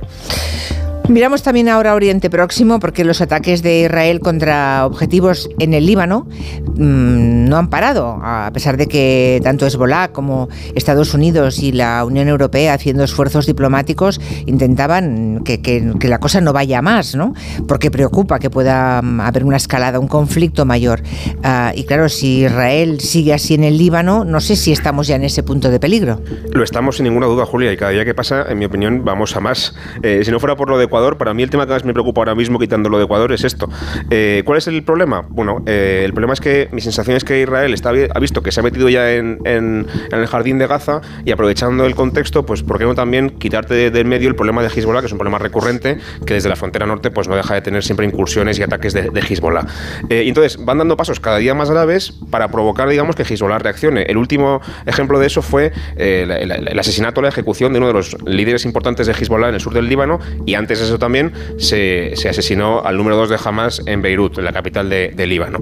Hezbollah no quiere entrar en la guerra porque su legitimidad, digamos, política se basa en, en ser enemigo de Israel y en ese sentido se están jugando, digamos, su reputación, pero lo cierto es que no les interesa entrar en la guerra porque saben que, que sufrirían mucho en esa guerra y que perderían muchos efectivos, etcétera, ¿no? Entonces no quieren, están intentando escurrir el bulto, pero Israel cada vez presiona más y estamos en ese riesgo a pesar de que la Unión Europea, como tú decías, Estados Unidos, eh, estos días ha estado, por ejemplo, por, por allí, por Líbano y Israel, Blinken, el secretario de Estado de Estados Unidos, Borrell también ha estado allí, la ministra de Exteriores alemana, todo el mundo está poniendo todo lo que puede en evitar que Israel siga, digamos, presionando a Hezbollah, pero llegará un momento que si Hezbollah ya es demasiado presionado, pues no, no le queda más remedio que entrar en la guerra y sería mucho más grave a nivel regional que lo que hemos visto hasta ahora. Pero es curioso que Israel pueda mm, prescindir de lo que diga Estados Unidos, la Unión Europea, o sea, que sigan adelante, pese a todo. Sí, o sea, es- desde luego que, que Netanyahu se juega mucho eh, a nivel político si pierde la amistad de Estados Unidos, porque eso se castiga mucho electoralmente en Israel, pero de momento no hay elecciones en Israel, no están convocadas, él Ya. tiene mayoría en el Parlamento y se puede permitir en ese sentido meterse todavía más con, con Hezbollah, porque además también en Israel hay demanda de eso. Hay que tener en cuenta que hay 100.000 personas que, que vivían en el norte de Israel que han sido evacuadas de sus casas por riesgo a ataques de Hezbollah y esa gente está demandando mano dura contra Hezbollah. Así que Ya, también ya, su ya. población demanda eso en ese sentido. Que, Julia, también ahí hay un tema interesante y es que Estados Unidos también ve que dentro del mundo árabe no hay una respuesta tan grande como a lo mejor se esperaba o hubo en, en décadas anteriores. Entonces dice, bueno, a ver, puedo presionar a Israel, pero en la medida en la que esto no termine de estallar, van midiendo. Veremos, por ejemplo, lo que pasa con Qatar, que a mí me parece súper interesante, es qué va a hacer Qatar con los líderes de Hamas, porque después del bombazo que se pegó en Beirut, Israel tiene claro que va a ir a por ellos, ¿sabes? Entonces, a Yo no ver sé si podrían llegar hasta No. atacar Qatar, pero bueno. Pero con la determinación que tienen, que los cataríes les digan a los de Hamas, oye, que os vais a Argelia. Sí. Ah, no, venga, venga, a casa. Sí. Hay otro tema que también nos ha sorprendido esta semana, lo contamos ayer, la repentina dimisión de la primera ministra francesa y el nombramiento de Macron a, a ese niño prodigio, le llaman en Francia, ¿no? A Gabriel Attal, que era ministro de Educación hasta ahora, que es muy joven, tiene 34 años, es el primer ministro más joven que han tenido los franceses en la Quinta República. Eh, bueno, no, no sé este cambio de, de a dónde viene, eh, qué podemos esperar de él, porque lo hace Macron en este momento. Pues bueno, a ver, yo creo que además Pedro Sánchez ahora tiene competidor, porque en plan hay mucho debate sobre si este hombre es el, el nuevo político atractivo. Yo es que más guapo que Pedro Sánchez. Claro, me hizo mucha gracia porque dije, madre mía, la gente está aquí debatiendo sobre esto y, y yo, yo interesado en el cambio y cómo está Macron intentando reformar su, su- el futuro de, de En Marche, ¿no? Eh, la cuestión, Julia, ¿por qué lo hace ahora? Porque, primero, eh, Elizabeth Bourne tuvo que renunciar porque ya creo que lo no sé si lo contasteis ayer, que apoyó, aprobó una ley migratoria con el apoyo de la ultraderecha, entonces su imagen está muy dañada y lo que busca Macron ahora es reformular un poco su imagen pública de cara a las próximas elecciones. ¿Qué ocurre? Que ahora tienes unas elecciones europeas y también unos Juegos Olímpicos de París. Nece- o sea, tienes dos momentos, primero las elecciones europeas te permiten tener un test de cómo estás tú políticamente en un país en el que la ultraderecha y el nacionalismo francés tiene cada vez más apoyo. Entonces Macron tiene que recomponer un poco todo ese centro amplio y aglutinador de francés para poder presentar a su partido a las elecciones, porque él no puede presentarse de nuevo, ¿no? Entonces es verdad que Atal es un perfil bastante asequible, es decir, encaja bien en ese político joven del futuro que huye de, los extremos desde la izquierda de, de ese Mélenchon que no termina de soltar a la izquierda francesa o la ultraderecha nacionalista tradicional de- del Frente Nacional y Rassemblement Nacional. Entonces se busca un poco eso, revitalizar el, el partido y también revitalizar la presidencia. Pues mm, veremos a ver cómo resulta no sé si lo Gabriel conseguirá. Atal. Ya veremos, sí, hombre, la, la primera son las elecciones de Europa. ¿no? Ahí Y ese va a ser el, el tanteo, a ver cómo va la cosa. Eso es, bueno, em, pues estaremos ahí con 34 años, desde luego es, es muy joven. Ayer alguien decía, bueno, es que Felipe González tenía la misma edad, llevaba dos años ya como secretario general del PSOE, pero una cosa es ser secretario general Claro, y la otra es ser primer ministro de una, re- de una república Claro. como la francesa, ¿no? Que son Claro, cinco no o cuatro años más que nosotros, ahí está el hombre. claro, claro, no, no, no es lo No, mismo. No, yo no voy a llegar a primer ministro de aquí a cuatro años, te lo garantizo. Bueno, vamos a ver la pregunta que hemos planteado hoy a los oyentes, eh, que siempre quieren jugar con nosotros en estas cuestiones de orden mundial.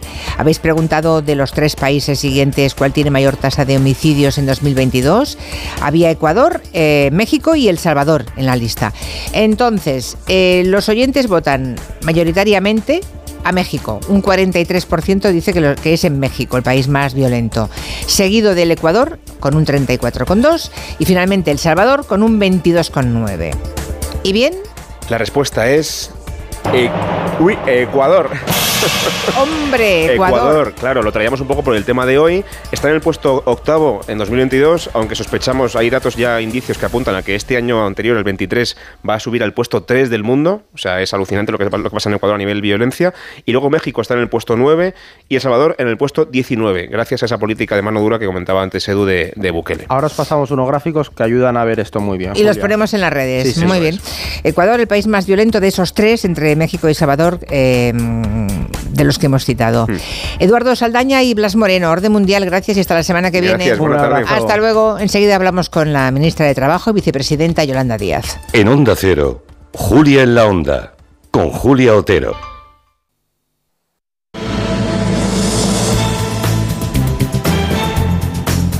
En Onda Cero, Julia en la Onda, con Julia Otero. Pues ya lo saben, se está celebrando hoy el primer pleno parlamentario del año. El Gobierno somete a votación la convalidación de tres decretos con medidas anticrisis que son muy importantes, pero la negociación parlamentaria, eh, no sé si decir ha sido o está siendo de infarto, porque el Gobierno, que sepamos, no tiene los apoyos para aprobarlos. Hasta el último minuto se puede negociar y estamos, por tanto, en una charla que vamos a mantener con la vicepresidenta del Gobierno y ministra de Trabajo, Yolanda Díaz, que va a ser una entrevista especulativa, señora Díaz. Buenas tardes. Hola, buenas tardes. Porque a esta hora, eh, que ya se han producido, supongo, los votos telemáticos, faltan todavía los votos presenciales, ¿no? Bueno, no sabemos el resultado de la votación que se ha terminado, como saben ustedes, a las tres y media de la tarde. Por tanto, estamos a resultas ¿no? de, de la votación que hayan emitido eh, los distintos diputados y diputadas. O sea que de momento, eh, ¿a qué hora cree usted que lo sabremos, señora Díaz? Eh, pues no lo sé, francamente. O sea, cuando los, los técnicos de la Cámara dispongan, eh, hay que cumplir con la legalidad y ahí lo sabremos. O sea, ¿todos los votos han sido telemáticos para, este, para estos tres decretos? creo que sí. Todos han Eh, la ah, votación que va a ser eh, nominal y, y en, en boche va a ser la que ha pedido el Partido Popular, que tiene que ver con la amnistía y que haremos a continuación. Sí, es la que está defendiendo en este momento Cuca Gamarra. ¿m? De acuerdo. Sí, sí, sí, sí, Vale. sí. Yo no sé si le habrá sorprendido que Podemos haya votado en contra del decreto de subsidio de paro, pero que en cambio sí han acordado con el Partido Socialista, y así lo ha dicho públicamente Pablo Iglesias, que van a apoyar los otros dos decretos. No, no me sorprende en absoluto, sobre todo porque llevamos desde el viernes pasado ofreciéndoles a, este grupo político exactamente lo mismo que a otros, por ejemplo, como el Bloque Nacionalista Galego, que es convertir este Real Decreto en proyecto de ley. Desde el viernes, eh, la tarde-noche de Reyes, se lo hemos ofrecido, les hemos ofrecido que presentaran la enmienda y, por supuesto, no solo tramitarla, sino votar a favor. De hecho, lo ha hecho público el propio Bloque Nacionalista Galego, que ha pedido esto mismo y, por supuesto, también le hemos dicho que sí. Por eso es incomprensible, porque sabían que íbamos a tramitar esa enmienda y íbamos a votar a favor. Digo porque ya es público que el Bloque Nacionalista Galego pedía exactamente esto y también se lo hemos concedido al Bloque Nacionalista Galego. Por tanto, eh, bueno, es una grandísima responsabilidad. Hoy han votado con la extrema derecha y con el Partido Popular, han votado no al derecho de lactancia que podríamos tener los padres y madres acumulado hasta 28 días. Han votado que no al incremento del subsidio por desempleo pasando de 480 euros a 570. Yo ya sé que es una cantidad muy humilde, pero son casi 100 euros más al mes. Han votado que no a que las trabajadoras que vienen de Marruecos todos los días a Ceuta y a Melilla a trabajar en nuestro país no tengan eh, subsidio por desempleo. Han votado que no a que los menores de 45 años sin cargas familiares no tengan hoy subsidio por desempleo. Han votado que no, en definitiva, a una mejora eh, sustancial del, eh, de la protección del subsidio por desempleo en nuestro país. La política son hechos, no son palabras. Y cuando alguien vota con la extrema derecha en contra de las mejoras eh, sociales de la gente que más lo necesita, este no, no es la prestación pública contributiva por desempleo, es el subsidio por desempleo de la gente que menos tiene. Y bueno, pues eh, no me sorprende, ya digo, porque llevamos desde el viernes negociando y a las 14.35 horas de hoy nos han comunicado que votaban que no. Insisto, esta misma medida se la hemos eh, concedido al Bloque Nacionalista Galego, que ya lo ha hecho público. De modo, eh, vicepresidenta, que claramente es una revancha contra usted. Si lo que pedían saben que lo tienen concedido porque lo ha hecho público el Bloque Nacionalista Galego, am, solamente hay, digamos, una- unas ganas de aparentar que están en contra de cualquier cosa que lleve su firma, señora Díaz. Bueno, yo creo que están en contra de los parados que perciben hoy 730.000 personas el subsidio por desempleo. Esto es lo que han votado hoy. Y tienen que rendir cuentas. Es decir, hoy la política es demasiado seria. Siempre digo que hay que respetar las instituciones y la red pública porque es demasiado importante. Y siempre digo que la gente que menos tiene más necesita de la cosa pública. Entonces, el golpe hoy se lo dan a 730.000 personas que iban a percibir eh, nada más y nada menos que 90 euros más al mes. Eh, y bueno, hoy, eh, pues el bloque de la extrema derecha, de la derecha y Podemos han dicho que no. Este es el golpe que le han dado, insisto, eh, a su país. El resto de explicaciones los van a tener que dar ellos. La política, como saben, es rendir cuentas y nosotros y nosotras somos claros, somos las del salario mínimo, las de la reforma laboral y sí, eh, el próximo viernes vamos a seguir subiendo el salario mínimo interprofesional en nuestro país, porque la política sirve para esto. De todos modos, señora Díaz, es verdad que esa discrepancia que estaba en la cotización de los mayores de 52 años, ¿no? que te- contemplaba un recorte, hasta hoy mismo no, desde Sumar no se había aceptado o asumido que, mm, que salían perdiendo esos parados mayores de 52 años. ¿no? Mm, Eso, eso parece claro, es decir, que igual, no, igual hubiera ido, absoluto- igual no hubiera ido estoy- perdóname, perdóname, pero Sí. en absoluto, no estoy para nada de acuerdo y lo voy a explicar. En nuestro país, las cotizaciones de cualquier trabajador o trabajadora son al 100%. Cuando en España eh, la cotización se fija por el salario mínimo interprofesional. Cuando en España el salario mínimo estaba en 608 euros al mes, se hizo una ficción jurídica con una cotización eh, superior al 125% para paliar ese déficit por tener un salario mínimo tan exiguo. Pero es que en España desde esos 608 euros al mes hemos incrementado un 50% el salario mínimo. Por tanto, ese eh, déficit y ese, esa cantidad tan exigua fue incrementada en un 50%. Entonces, ¿qué, entonces, ¿qué es lo que han pactado con el Bloque Nacionalista Galego? Que también... Con el Bloque Nacionalista Galego, como hacemos eh, con muchas otras formaciones políticas, es convertirlo en proyecto de ley, igual que le ofrecimos a Podemos y otras formaciones, que por cierto lo han dicho hoy y votaron a favor en la Cámara del Congreso de los Diputados, es convertirlo en proyecto de ley, presentar las enmiendas que estimen eh, convenientemente y, por supuesto, la política es así, pues obviamente eh, no solamente tramitarlas, sino votar a favor. Somos gente seria por tanto nuestra palabra la cumplimos. Pero quiero explicarles que la base de cotización en España, en este caso en el subsidio, se determina por el salario mínimo y se hizo una cotización del 125, es decir, superior al 100% porque el salario mínimo estaba en 608 euros al mes. Este salario mínimo hoy se ha incrementado más del 50%. Desde que he llegado al Ministerio de Trabajo lo hemos incrementado el 50%, pero desde los 608 euros muchísimo más. Y por tanto hoy se da una disfunción y es que un trabajador o trabajadora en activo que perciba 20.000 mm, euros al mes, la mediana salarial son 21.000 euros al, al mes, no, perdón, al año, está cotizando menos que un perceptor del subsidio de 52 años. Y esto es lo que se corregía en ese Real Decreto Ley. Pero las cosas hay que explicarlas enteras. Eh, se da cuenta porque desde 608 euros, lógicamente el legislador, el legislador hace una proyección y dice, como es muy baja esta cuantía, lógicamente te dejo cotizar un poco más. Pero, insisto, como se ha subido eh, el salario mínimo, lo vamos a seguir subiendo el próximo viernes, lógicamente ahora hay una disfunción. Un trabajador en activo hoy que perciba un salario anual de 20.000 euros, la mediana son 21.500, este es el salario mediano en España, cotiza menos que un perceptor del subsidio por desempleo de 52 años. Pero insisto, más allá de, esta cuestión, lógicamente les hemos ofrecido a los grupos políticos no solo estos, sino otras medidas que han pedido negociar y las vamos a negociar como hacemos siempre, insisto, sino como se explica que el PNV, Esquerra, em, Bildu y las restantes formaciones políticas y el bloque nacionalista galego, que pedía exactamente lo mismo, hayan votado a favor.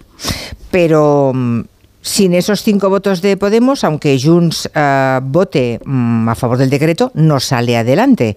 ¿Usted cree que han hablado em, Podemos y Junts para mm, acordar, digamos, que los dos iban a oponerse a este como mínimo? Puede que también a los otros dos, en el caso de Junts, ¿eh? Eh, no, no, tengo ni idea, esa pregunta no puedo responderle, yo puedo responderle de lo que hacemos nosotros. Mm, desde luego hay una cuestión personal, porque apoyan a los otros dos decretos, eh, los que, digamos, pertenecen al área de gobierno que está en manos del Partido Socialista, pero dicen que no al que está en manos, de, curiosamente, de Sumar y de Yolanda Díaz. Es bastante evidente, señora esa, Díaz. Esa consideración, eh, lo que creo que es muy grave, que la política, insisto, son hechos y los hechos es que hoy, tumban una norma que mejora la vida de los trabajadores y las trabajadoras que menos tienen en España. Y yo sé que la política hay que rendir cuentas. Y esto, como usted me entrevistó por la reforma laboral en su momento, dije que, claro, eh, con las cosas de comer no se juega. En política vale todo. Y, esto hay que elegir las batallas. Y yo eso lo entiendo muy bien. El tema es que, claro, golpear eh, a la gente que menos tiene en política sale muy caro. Ha salido muy caro votar en contra de la reforma laboral. Digo esto porque, si me permite, yo vengo de una comarca, la de Ferrolterra, muy golpeada eh, por el paro. Mucha gente percibe el subsidio por desempleo, igual lo dije hoy, igual que la ciudad de Cádiz, y mucha gente vive eh, por ese subsidio de desempleo. Y hoy tenía un poquito de esperanza en poder percibir 90 euros más, igual que muchos otros colectivos. Fíjese, se me ha criticado mucho porque mm, esta reforma dicen que aumenta eh, el gasto público.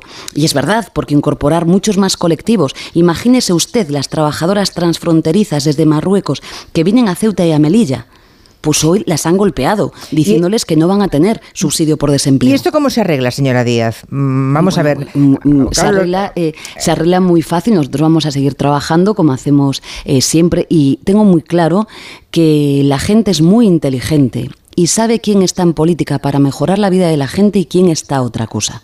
Siempre les digo, ya lo sabe usted, que en política la gente sabe muy bien lo que vota, por qué vota y lo que quiere y la gente ha entendido hoy muy bien lo que se estaba haciendo. Usted misma me hacía una pregunta a este respecto. Pero eh, eso quiere decir que puede haber un Consejo de Ministros extraordinario, como No, no, no, yo sé que en los próximos ustedes- días. eh, lo digo No, porque eh, bueno, lo- es- hay varios medios que supuestamente tienen buenas fuentes que dicen que se está preparando ya para mañana o pasado un Consejo de Ministros extraordinario para sacar adelante las medidas más importantes que hoy puedan decaer. Yo eh, eh, llevo ¿Le aquí un consta o en no? No. En el Senado, estoy en el Gobierno de España y no me consta. Y sé que sus compañeros y compañeras me llevan toda la mañana preguntando sobre esto y no me consta. O sea, no hay Consejo de Gobierno, Consejo de La Ministros última extraordinario. palabra eh, no, no me, no me corresponde a mí, le corresponde al presidente del Gobierno y hasta donde sé, a estas horas, salvo que haya cambiado algo, no me consta. Este mediodía eh, le hemos escuchado mm, decir en la sexta a la vicepresidenta Yolanda Díaz que gobernar así es muy difícil. Eh, pero eso lo sabían, ¿no, señora Díaz?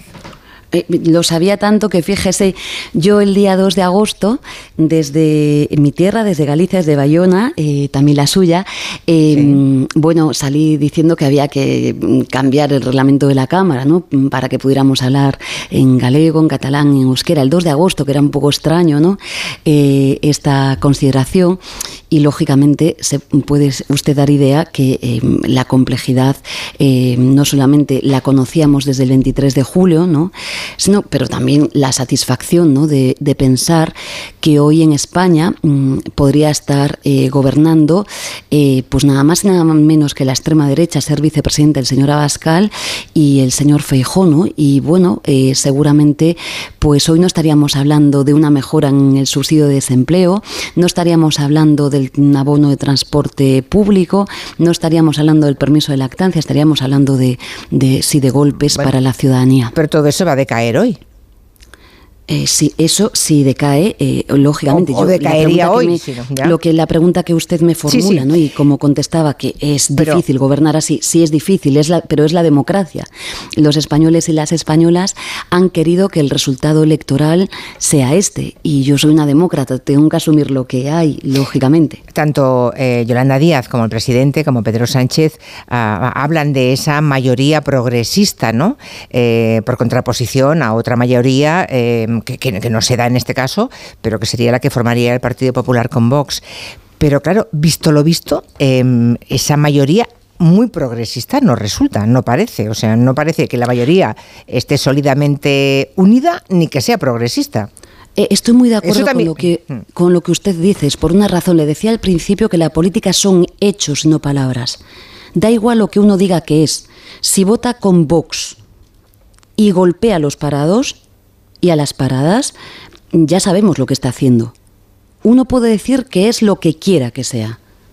El problema es que, claro, eh, si uno vota con Vox para que hoy los parados eh, no perciban casi 600 euros al mes en lugar de 480 y que ampliemos los colectivos a los que hay que darles protección por subsidio, pues bueno, se hace eco de, de lo que está haciendo un planteamiento político de la extrema derecha y de la derecha. Eso es lo que quiere Vox.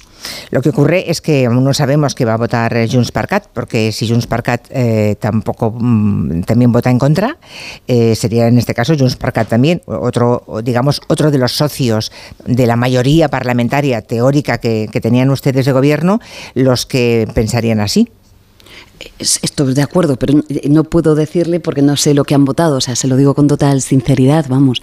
Yo, ¿De verdad? ¿No saben de verdad que han votado? Se lo digo con total sinceridad, créame, no sé lo que ha votado Junts y a pesar de que también le digo con toda la sinceridad, desde que yo he anunciado en Al Rojo Vivo, no sé, hace un mes, eh, que iba a reunirme con Junts para empezar a negociar y con todas las formaciones políticas, no, no hemos parado de negociar y esta noche también quiero decirle que soy totalmente sincera en lo que le estoy diciendo. Bueno, además de, la debilidad parlamentaria mm, que hoy va a visualizarse ¿no? por parte del gobierno, claro, es que no pueden prescindir de ningún voto de, esa mayoría de investidura, ¿no?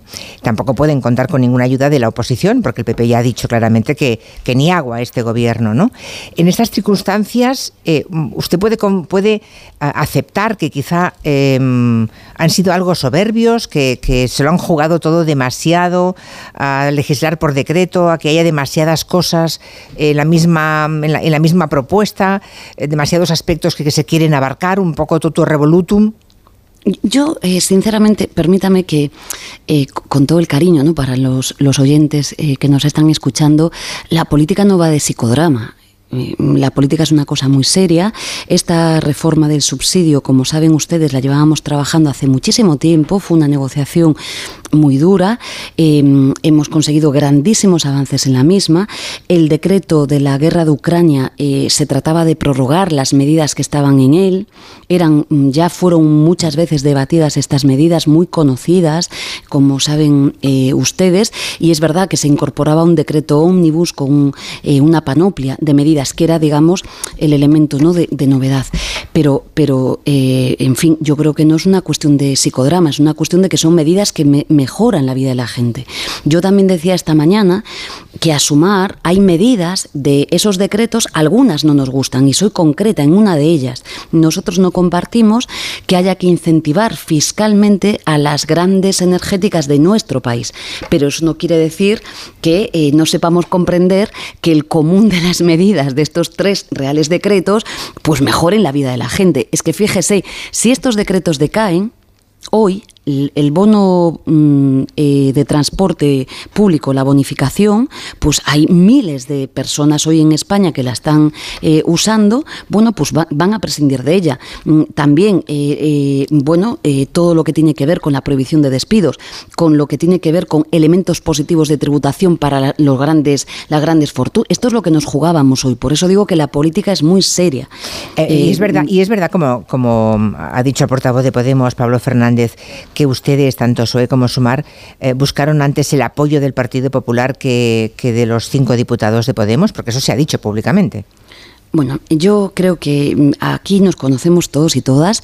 Yo desde el día, además soy transparente, el día que me empecé a reunirme con Junts, y así lo pueden decir todas las formaciones políticas, me he reunido mm, mi equipo y yo misma en algunas ocasiones con todas las formaciones mm, políticas. Y esta, esta propia semana, este último día, he llamado eh, de una manera eh, obviamente de cortesía y esperando una respuesta del grupo mayoritario de la oposición del Partido Popular del señor Fejo, obviamente, eh, ¿qué iban a hacer? Por cierto, lo sabe usted, yo en la legislatura pasada he negociado con todos y cada uno de los grupos políticos de la Cámara, excepto con Vox. Le puedo reconocer que he tomado una decisión que es hacer esto mismo en esta legislatura, excepto con Vox pero le estoy contestando que la llamada se ha producido el día que ha sido pública porque somos transparentes y no hemos negociado nada con el Partido Popular. Por tanto, una vez más, hechos y no palabras. ¿Y qué le parece a Yolanda Díaz esa propuesta que ha introducido a Junts en la negociación, que ha dejado bastante mm, perplejos a muchos, ¿no? Lo de incentivar a las empresas que regresen a Cataluña y multar a las que no retornen eh, porque se fueron durante el proceso. Recordamos, eh, antes hemos recordado precisamente con la maldita hemeroteca que durante el proceso lo que eh, hacía la gente de Junts era negar que se fueran a ir empresas de Cataluña. 8.000 se fueron. Bueno, en primer lugar, tengo que decir que España es un Estado social y democrático de derecho y que estamos sujetos al principio de legalidad. Digo esto porque además del marco eh, jurídico español tenemos también la fuente de derecho comunitario y por tanto eh, la democracia tiene que respetar las normas y las leyes. Este es el primer marco eh, sobre el que quiero contestarle. ¿no? La segunda cuestión es que yo sé muy bien... O sea que Europa no tragaría, por supuesto, nada parecido. yo si quieres les citamos las directivas, no quiero decir mm, por ser claro, claro Eh, quiero, le, contesto, ¿no? Y, el mandato constitucional, es decir, eh, España es un Estado social y democrático de derecho, ¿no? Y nos debemos todos y todas al principio de legalidad, ¿no? Lógicamente, las normas se, se cambian y demás, pero hay unos marcos, en este caso comunitarios, bueno, que nos dejan los márgenes también que, que tenemos, ¿no? Yo soy consciente, lo decía esta mañana, de que en ese debate que hubo en su momento en Cataluña, pues el domicilio social, ¿no? De las empresas es muy relevante para las comunidades autónomas. Ponía el ejemplo ¿no? del caso gallego, en el que claro que los gallegos y las gallegas siempre peleamos para que Inditex su domicilio social no abandone Galicia y pase a ser, ¿no? Por ejemplo, en Madrid, ¿no? Digo, esto es muy importante, pero insisto, todas estas cosas hay que hacerlas respetando la legalidad, ¿no? Y luego, claro que hay políticas públicas desde las competencias autonómicas y desde las competencias municipales para poder incentivar, pues, mm, la ubicación de, ¿no? de empresas y demás. Pero insisto, quiero ser mm, muy rigurosa con esto porque hay un marco legislativo, ¿no? En nuestro país. No sé si, eh, si pilló por sorpresa a la vicepresidenta Yolanda Díaz la convocatoria electoral en Galicia para el día 18 de febrero. Se han adelantado las elecciones. Lo digo porque a, Marta Lois, la portavoz de Sumar, casi no le ha dado tiempo de ejercer de portavoz, ¿no? Ya sabemos que será la cabeza de lista de Sumar en Galicia, de modo que mm, deja Madrid para volver a Galicia, ¿no? Sí, a mí no me ha cogido de sorpresa, sobre todo usted lo sabe bien. Yo conozco muy bien a Alberto Núñez Fejo, al Pepe de Gá y también al presidente, al señor Rueda, ¿no? Y además, eh, fíjese, yo tuve la, ocasión de conversar con el presidente de Galicia, el señor Rueda, el día de la Constitución, mm, fíjese si se lo digo, y aproximadamente a mí el presidente me hizo más o menos, eh, bueno, me dio cuenta más o menos sin decirme el día, pero entendí perfectamente de la fecha en la que me estaba hablando y en Galicia éramos muy conscientes de la fecha más aproximada. ¿no? También he de decirle que mm, efectivamente yo en agosto le he pedido a la señora Lois ¿no? Em, ser portavoz del grupo plurinacional eh, en Madrid, pero también lo he hecho público estos días en una entrevista que me hacían en Galicia, en la voz de Galicia. También le he dicho eh, que mm, lo hacía también pensando en que ella hiciera lo que sé que le gusta mucho hacer, ¿no? que es defender eh, a Galicia. ¿no?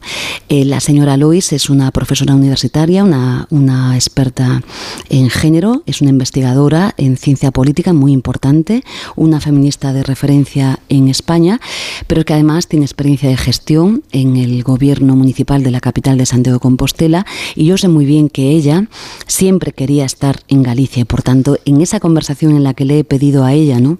ser portavoz le dije con claridad que justamente no quería que fuera portavoz eh, pero mirando siempre a Galicia ¿no? Eh, y creo que ella mm, así lo está haciendo. No todas las gentes en Galicia conocen bien Galicia y la señora Lois conoce, como decía estos días, desde Escairón, pasando por Carballiño, eh, por Vigo, la ciudad en la que nació y por supuesto la ciudad en la que imparte docencia y vive, que es la de Santiago de Compostela y toda Galicia de cabo a rabo. Por tanto, eh, creo que los gallegos y las gallegas ganamos mucho con Marta Luis. Óigame, ¿cuántas papeletas tiene Íñigo Errejón de convertirse en el nuevo portavoz de Sumar en el Congreso de los Diputados? bueno, eh, como saben, en el acuerdo que hemos suscrito con, con las formaciones políticas, que se hizo público eh, también eh, recientemente. La portavocía le corresponde designarla a Sumar. La señora Lois eh, va a seguir ejerciendo de portavoz en estos tiempos, antes de que empiece la campaña electoral. Y por supuesto, Sumar comunicará quién va a ser la persona ¿no? que, que, le represente a partir del momento en el que la señora Lois se centre en la campaña electoral en Galicia. Me quedan apenas tres minutos. Em, ¿Cómo está, cómo está siguiendo?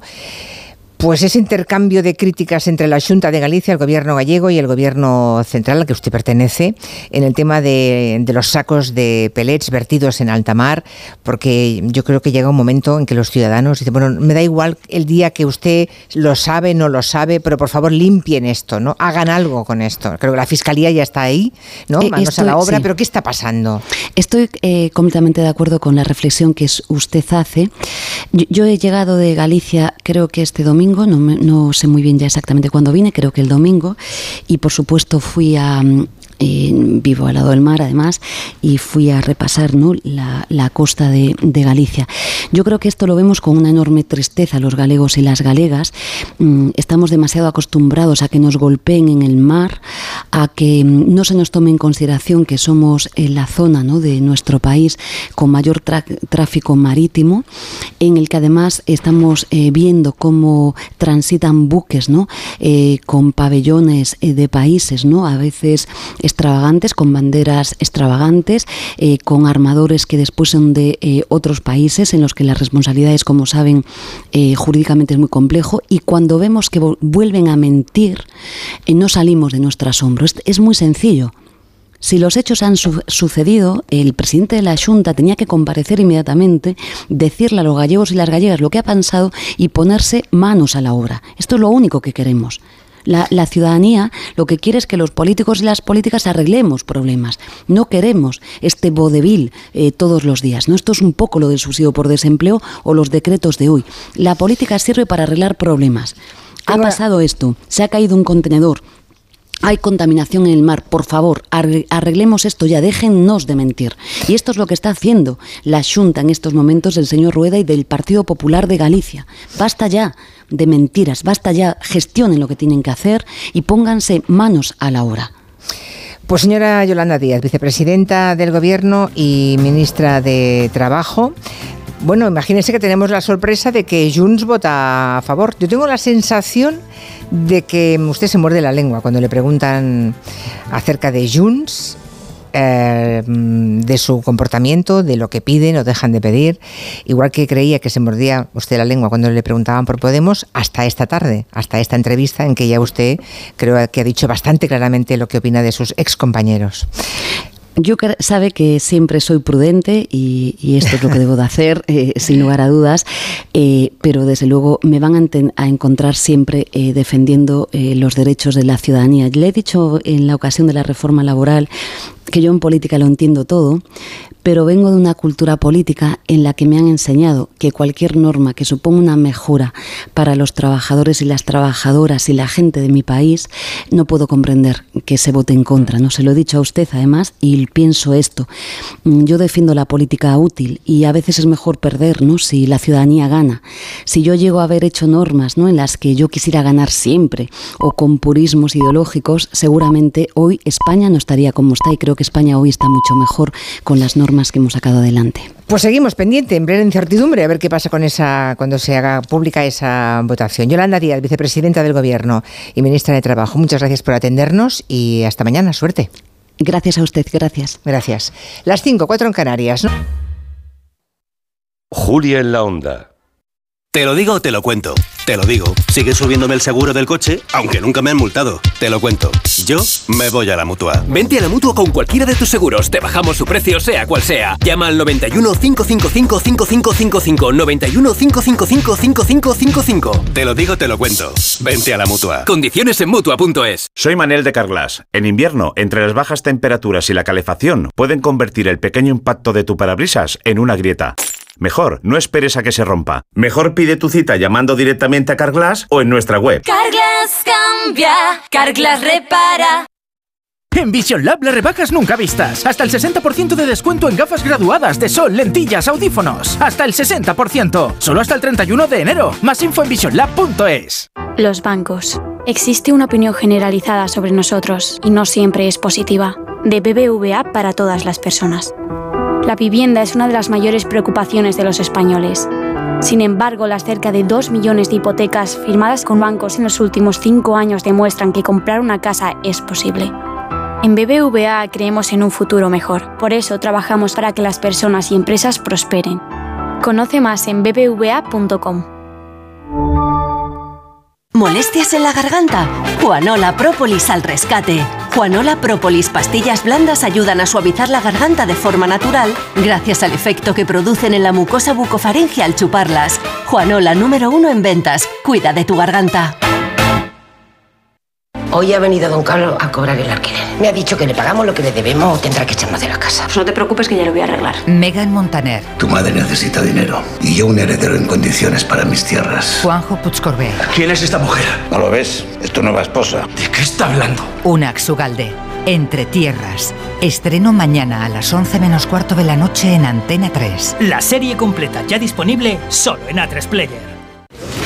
Oye Alberto, ¿tú tienes alarma? Sí, la de Securitas Direct. ¿Y qué tal? Es que estamos pensando en ponernos una. En mi bloque la está poniendo todo el mundo. Y me preocupa que si vuelven a robar, entren en mi casa. Ni te lo pienses. Por lo que cuesta, merece la pena vivir tranquilo. Protege tu hogar frente a robos y ocupaciones con la alarma de Securitas Direct. Llama ahora al 900-272-272.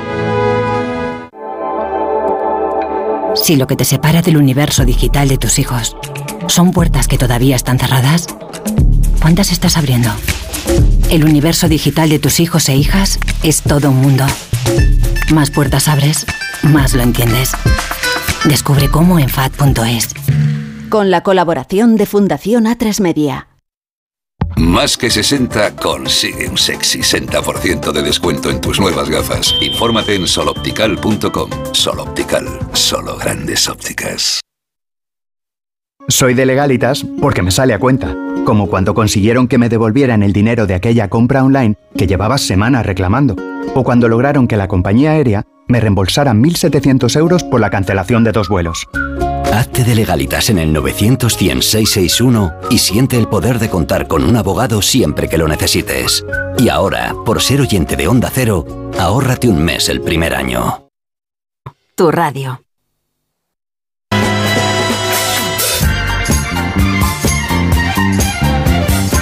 En Onda Cero, Julia en la Onda, con Julia Otero.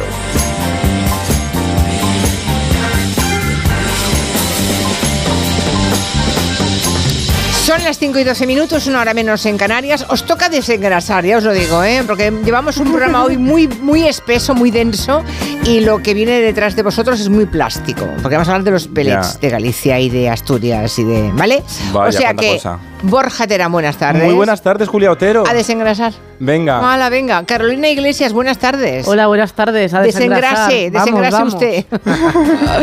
bueno, eh, ¿has estado en Galicia, Carolina? Hombre, por supuesto. Sí, ya pero estás en Madrid hoy, ¿no? Estoy en Madrid hoy. Ya has sí. vuelto. Ya Pero has estado vuelto. en Galicia y más lejos que en Galicia también, Sí. que yo lo he visto. Ah, yo también lo he visto, todos lo hemos visto. Claro. Sí, me he ido a Hombre. México, pues una que En- tiene mundo. ¿Qué en, le en- hacemos? En. Sí, sí. Como, diría, la- como decía la cantudo. Méxicos. y así he vuelto. Eh, y el sol, no, el sol no, o sea, es como que repelo el sol. O sea, no, no, no. Ah. Es que no te pones debajo del sol, Le he Carolina. puesto un ratito, pero yo pensaba que sí me iba a quedar Nada. algo. Nada. Te pones cinco minutos, Ya. empiezas a hacer caras raras, te pones protección 100, ¿cómo quieres que te coja el sol? Nada, Tienes es toda la imposible. razón. No, pero hay que tomar vitamina C. No, es la D. Me Es la ah, ya me estaba dando cuenta que estaba diciendo Sí, mal. es la D. La C es la de la naranja. Sí, Sí. la otra es la de la zanahoria, pero bueno, creo. No soy la más experta. Tenemos un lío. Bueno, aquí tenemos hoy a Carolina Iglesias y Borja Terán, que vienen a hacer una tesis sobre los, eh, bueno, a ver, los tampoco jóvenes. digas tesis, que después de tanta información. Bueno, la una- gente se asusta. Tesis una tesina, una tesina. Sí. Un cancaneo. Un vale. Un cancaneo. Viene a hacer una cosita, una, Porque- una chuminada. Claro, eso, porque- eso, dilo. Así sí. Claro, es que yo estoy harto de escuchar decir a la gente, los jóvenes ya no ven la tele. Bueno, claro, es ¿Cómo? que es verdad. Pero ¿cómo que no? Si ¿No la ven? No, la historia es que la tele no se ve solo por la tele. Ah, bueno. Estamos rodeados, Julia Otero, de imágenes. Ah, bueno, bueno, vale, vale. Claro, eso de, así. de hecho, ayer empezó un programa que es muy joven, no sé si es muy joven, o muy mayor, o bien joven, o qué es, La Isla de las Tentaciones. ¿Otra vez? Otra vez. Otra vez. Es que, en aquel es que hay que- muchos infieles en Ay, el ¿cómo- mundo. sí, ¿cómo le llama? Ah, ay, por favor, el Festival Cornúpeta. Ah, bueno, sí. Monegal, le Monegal. llama el Festival Cornúpeta, sí. Que es una cosa, claro, porque van parejas. Les ponen, ah, les separan por sexos, esto es muy antiguo, ¿sabes? Sí. Como, como determinados colegios Y les- separan por sexos. Sí. Y les Están ponen- segregados. Y les ponen anzuelos para ver si rompen la relación. Como Y- y confianza siempre- ciega, vaya. Vale. Como confianza ciega. Y sí. siempre rompen, claro. Bueno, no todos. ¿No todos? Pero todos se vuelven un poco loquis. Pero en realidad les da igual, porque son gente que va a la tele a ver, a tener foco. Claro. Es gente que va a ser famosa. Y son, a mí lo que me perturba de este programa es que son todos iguales. Si quieres como una batalla de los clones. O sea, Todos- es que eh, Sí. ellas llevan el mismo vestido en diferentes tonalidades, todas flúor, o sea, son como un poco un estuche con subrayadores, tal Sí. cual. Sí. mm. Y se echan todas y todos, todas y todos, eh, mucho aceite por encima. Sí. Bueno, ¿Sabes? es que todos A ver, a ver, es que una piel aceitosa queda bonita. ¿Tú crees que queda bonita? Una Porque- piel brillante. Pero depende, depende, porque... Yo parezco un redondo de ternera, eh, te diré. Claro, claro. No, pero ellos también. Bueno, quiero decir. Sí, y luego son esta cosa del, del amor malentendido, ¿sabes? Del amor de los celos, de. Si, si me quieres de verdad, déjame la contraseña del móvil. ¿Sabes esto que es muy peligroso, no? Si- ¿Esto lo dicen? bueno, pues están todo el rato centrados en los celos, en las cosas. Si te quieres, si me quieres de verdad, me das mi espacio y no te hace falta la contraseña Ya. de mi móvil. Ya, hombre, solo falta. Es que eso no se le puede dar a nadie, nunca. Sí, de hecho, sí, Nunca. nunca, nunca, Bueno, ah, bueno, a a veces sí, yo qué sé, para que sepan necesidad. utilizar, no sé. Hombre, en un caso de necesidad, pero Sí. así por principio, el que te Sí. pida la contraseña del móvil, Desconfía. sal corriendo. Sal Sal, corriendo. Muy bien. Sí, Esto, sí, sí. clases particulares, sí. Bueno, a ver, contadme cosas de las hormonas, Venga, venga, porque sí. creo que hay hormonas tanto en la Sí, Isla de las Tentaciones no, como... pero te he traído un corte de la Isla de las Tentaciones que no sirve para nada. O sea, es un Ah. corte para desengrasar Vale. de una mujer diciendo que porque es muy, ella es una mujer muy independiente, Julia. Mira, mira. A ver, a ver. Tía, nosotros estamos mucho juntos, pero yo es que, tía, yo soy súper independiente. Yo también. O sea, yo es que realmente para las cosas que hago no le necesito. Yo voy al gimnasio a mi hora, vengo, me voy a sacar al perro. o sea, Eso es la independencia, ¿sabes? Esta es la independencia. Ir al gimnasio sola, pues oye, está muy Y bien. ya está, y saca el perro sin un tutor legal, pues muy bien, Claro, realmente. y y puede votar ella sola, ¿eh? sin que la autoricen. Pero eso igual no lo sabe, también te digo. ¿Habrá abierto una cuenta corriente sin permiso de él? Nada, nada, lo loco, lo Eso se puede ya, ¿no? Oh, ole, ole, Madre qué mía. barbaridad. Bueno, estos son como las dos Españas, ¿no? Por un lado, la Isla de las Tentaciones, que por cierto, ayer tuvo un 38% de audiencia, que es una barbaridad, entre el público de 13 a 24 años. Pero ¿cómo es posible que esa gente, esa gente viendo eso se va a educar sentimentalmente? Fatal. ¿Muy Además mal? empieza tardísimo. Ah, igual a las por el- 11, yo lo tuve que ver en la cama ya, que soy una bueno, señora. pues es el programa para verlo en la cama. Pero también te digo que, bueno, igual también el- la cuota de pantalla, cuanto más tarde, crece un poco más. Sí, claro, Es una claro, trampa. claro, es una trampa. claro. Pero luego está la España esta de la batalla de los clones y luego está la, España de un poco más de la diversidad, que es Operación Triunfo. Ay. que ha vuelto Operación Triunfo? Sí, pero en- en de pago. Claro, porque las plataformas quieren parecerse a la televisión. Es en Prime Video, que es una plataforma que... Es era- en directo, además. es en directo, claro. O sea, quieren hacer la tele de los demás. Claro, porque igual Prime Video, eh, la- que es eh, la plataforma de Amazon, pues estaban creemos que es como un poco como un videoclub y ahora están demostrando que tienen músculo, que pueden hacer programas en directo y programas espectáculo, ¿no? Pero claro, lo que está funcionando muy bien el programa porque es un puro reality show de chavales jóvenes, muy majos, muy diversos, pero claro, se enamoran. Claro. Y claro, pero hay cámaras y para y se tienen que esconder de las cámaras para poder abrazarse gustosamente y hacer estas cosas que hacen los jóvenes y, ¿Y pueden? los mayores. ¿Pueden? O sea, no, no, no Sí. tienen... Están... En las habitaciones no les graban. Ah, bueno. Claro, pero tampoco les graban tampoco. en la ducha y entonces Claro. pasa esto, mira. ¿Vamos a la ducha? No. Yo tengo que creer. Se me está dando algo de Vamos a la ducha.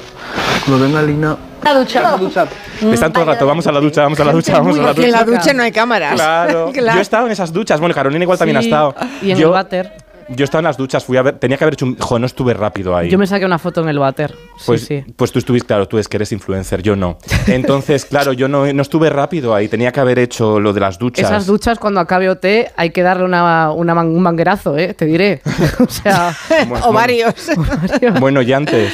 Un día se atascaron el agua de las duchas, ¿os acordáis? que- Sí, sí. Pero eso es porque cae mucho el pelo en otoño. Claro. Ah, Sí. claro, empezó en otoño el programa. Eh, sí, cae muy, es verdad. Sí, es Hombre, ya verdad. se nos ca- bueno, A mí no- se- tú- a mí se me caería ti- todo. A ti te da igual, pero La a Carolina... estación. No, No, yo no. tengo muchísimo. Pero yo me rapo, fijaré. ¿eh? Que a mí me crece... Lo que pasa es que yo lo tengo por partes, entonces me tengo que rapar porque si no quedo fatal, Julia. Ya, ya, ya, pero por de, de la mitad para abajo estás mm, lleno de... Tengo muchísimo. Muchísimo pelo. Sí, entonces me tengo que rapar ahora. Es un rollo, es un rollo porque me debía rapar a diario. Bueno, Menudo jardín estamos ahora mismo transitando. Sigamos. sigamos. Bueno, pero yo quiero ver cómo OT nos retrata como sociedad y cómo hemos cambiado. Entonces voy a te traigo un momento para emocionar a Carolina, que es este. A ver. Siento cosas. Siento cosas, dice. ¿Lo has escuchado? Sí, yo también. ¿Tú Hombre. sientes cosas, Julia? Y a veces me, a veces me pasa esto, me pongo en plan loli y me gusta. Sí. sí. A mí esta canción me gusta. Es que es muy bonita. Es Es muy, muy bonita. bonita. Y no sabíamos nada como espectadores. O tú lo sabías, Carolina. Se Yo es que ya no me acuerdo si se, su- si se sabía ya ahí, si se ¿Tú, qué- intuía. cuántos, ¿Tú cuántos años tenías cuando esto, en 2001? Uy, eh, ocho. Tres. No. Nací en el 93, pues haz Fíjate. cálculo de que yo no soy matemática. Eras muy pequeña, eras muy pequeña, no, seguro que lo veías, pero. Pero esto lo no. veía y tenía los discos y todo. Hombre, por supuesto. Lo que pasa es que, claro, yo no sé, yo cuando decía hacemos el amor, yo desconocía ese concepto. Bueno, y ahora tampoco es que lo conozca demasiado, pero bueno, me lo han contado. A mí ya me pasa lo mismo también. No, pero fíjate, yo creo que el éxito, del gran, si- el, el gran éxito de Operación Triunfo es que nos ha retratado cómo somos a través de los concursantes. En aquel OT de, dos- de 2001 eran chavales que por primera vez veíamos artistas que eran como de nuestro barrio. Llevaban hasta la ropa interior del mercadillo, ¿sabes? O sea, iban vestidos como Y ahora, nosotros. y ahora ya no. ¿No? Sí, también. Porque a veces se les critican las galas cuando visten todos así, como hortera, y dicen, ¿qué horteras van? Pero ¿acaso cuando nosotros nos vestimos por Nochevieja no vamos así de horteras? Claro. Es decir, retrata, es muy identificable el programa. Antes los artistas eran más. mm, Tú veías a una Tina Turner en la luna y tenían este, este divismo que era como inaccesible. Pero aquí conocíamos unos chavales que eran como nosotros y les veíamos aprender, evolucionar, crecer. Eso en OT 2001. Luego llegó OT el 2017 ya con las redes sociales y ya ese OT que hablaban en. el- el- en 2001 estaban ocultos, no querían mostrar sus sentimientos. Ya, bueno, porque sabían cómo se las juega el personal. y porque éramos Claro. una sociedad más acomplejada, porque no podías vivir tu sexualidad también libremente. Mm. En cambio, en do- Hotel 2017 ya está. Todas las familias, la academia ya es mucho más diversa y verbalizan sus emociones mucho mejor.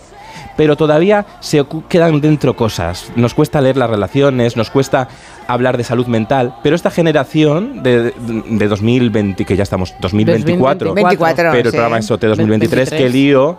Bueno, pues en esta generación ya hablan con naturalidad de todo. Y sí, y además también retrata cómo ha cambiado la fama. Porque en OT 2001 la fama era transversal. Todos conocíamos a estos chicos. Todos. Hoy no. Hoy lo conocen la gente más joven que está enganchada al formato. Y ha habido un ejemplo en la academia esta pasada semana con Ruslana, que es una chica con un talento maravilloso, que de repente le dio un ataque de fan en la academia porque llegó un chico que es muy famoso en las redes, pero que en realidad en la academia solo lo conocía a Ruslana. Y el re- claro, le dio un ataque de fan y el resto diciendo, ¿por qué le ¿Quién actúa así? Claro. Y creo que es un buen retrato este corte de cómo ahora cada uno tenemos nuestros famosos O sea, a medida. Pero, es una segmentación total. Claro, los famosos a la carta. Mira cómo reaccionó. A ver. Pobrecito. Qué guapo, ¿no? Cariño, está de espaldas, no puedes decir eso. Está, si pare- eh, ¡No me lo puedo creer! ¿Qué pasa? ¿Le conoces? ¿Te conoces? ¿Quién es? ¿Quién es?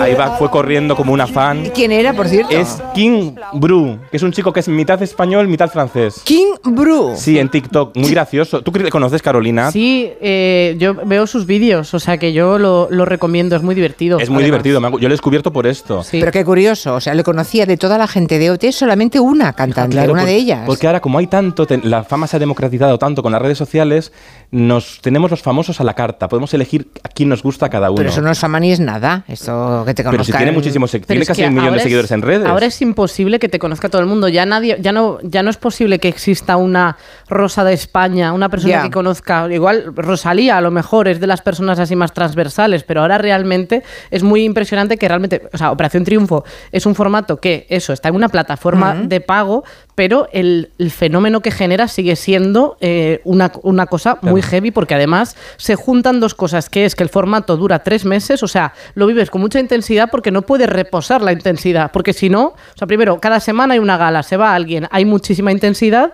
y cuando se acaba la cosa se relaja, pero son tres meses... Y lo de sientes como tu familia. Y les está todo el rato espiando a ver qué hacen, a ver qué hacen. ¿Quieres, Claro. quieres- Madre mía. Vamos, bueno, aquí yo... he hecho la pregunta en el equipo, solamente hay una persona del equipo que está siguiendo lo de OT, pero todos tenemos hijos y, la, y buena parte, no todos, pero buena parte Sí. de los más jóvenes de la casa, de nuestra casa, ¿eh? la, la gente del equipo, sí, Sí. que sigue OT. Claro. De modo que el, el segmento hoy que lo está siguiendo deben ser todos también adolescentes, Hombre, al- adolescentes y jóvenes. Al ¿no? estar en plataforma, yo creo que se ha perdido parte del público que es más mayor, que lo Claro. veía en la 1. Mm. A ver si tenemos a alguien mayor que esté viendo. Por favor, decidlo. Sí, Yo y tengo los que jóvenes decir- que nos lo digan, 638 Claro. 442 081. Por favor, escribid. Yo esta semana estoy muy triste porque eh, yo, mira, eh, este lunes yo fui a mi psicóloga y la primera sesión del año quedamos en que iba a dejar de tener empatía por todo porque sufría mucho. Esa misma noche nominaron a mis dos favoritas, que son Kiara y Violeta, y tuve un mal día, realmente. Acabé el día mal, triste. Y Mm. así estoy de luto porque dos personas que hace dos meses no conocía están nominadas en un programa de la tele. Esa, eso es Operación Triunfo.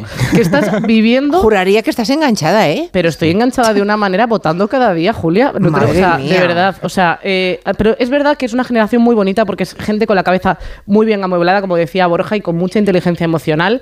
Y pues voy a hablar de mis favoritas, ya que estoy aquí. ver, a ver. Pues os Pues hablo venga. de la amistad de Kiara y Violeta. Esta es Kiara. No, soy Kiara, me gusta la Navidad, me gustan las chicas, estoy un poco loca y ya.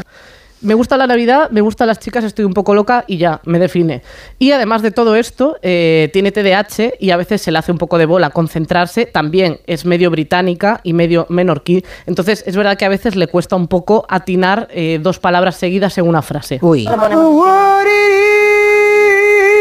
¡Buah, qué afinado, qué afinado! Eres guapo. Eso sí que ha, ha satisfacido, ¿cómo se diría? Ha satisfecho mis oídos, ojidos, Mis oídos. oídos. habla, habla como Miliki cuando Pero, yo era ver. pequeño, que daba la vuelta a las O palabras. sea, esto no es un gag, esto habla así. No, no, no, habla Ah, así, Habla así. evidentemente. A veces Vale. construye frases enteras, pero inventa, hace muchísimo spanglish, inventa muchísimo, luego habla catalán también. Entonces se le Mezcla mezclan, todo. se le mezclan todos los idiomas y luego, además, evidentemente, que tiene un, un talento que tiene todo el mundo, que es una cosa abrumadora. Eh, me gusta mucho eh, cómo la cuida, que es un poco también reflejo de cómo está a- eh, avanzando un poco la, la sociedad en este sentido, porque Violeta la cuida, la entiende y lo hace desde un punto que no es nada capacitista ni condescendiente. Eh, Kiki, concéntrate. One, two, Pero vamos a conectarlo con el así, que es lo más importante, porque el así... Eso yo no lo hago, ningún... Ah, sí que lo hago. Claro que lo haces, tía. Y hacemos así. Claro. Y, y pego aquí y después hacemos...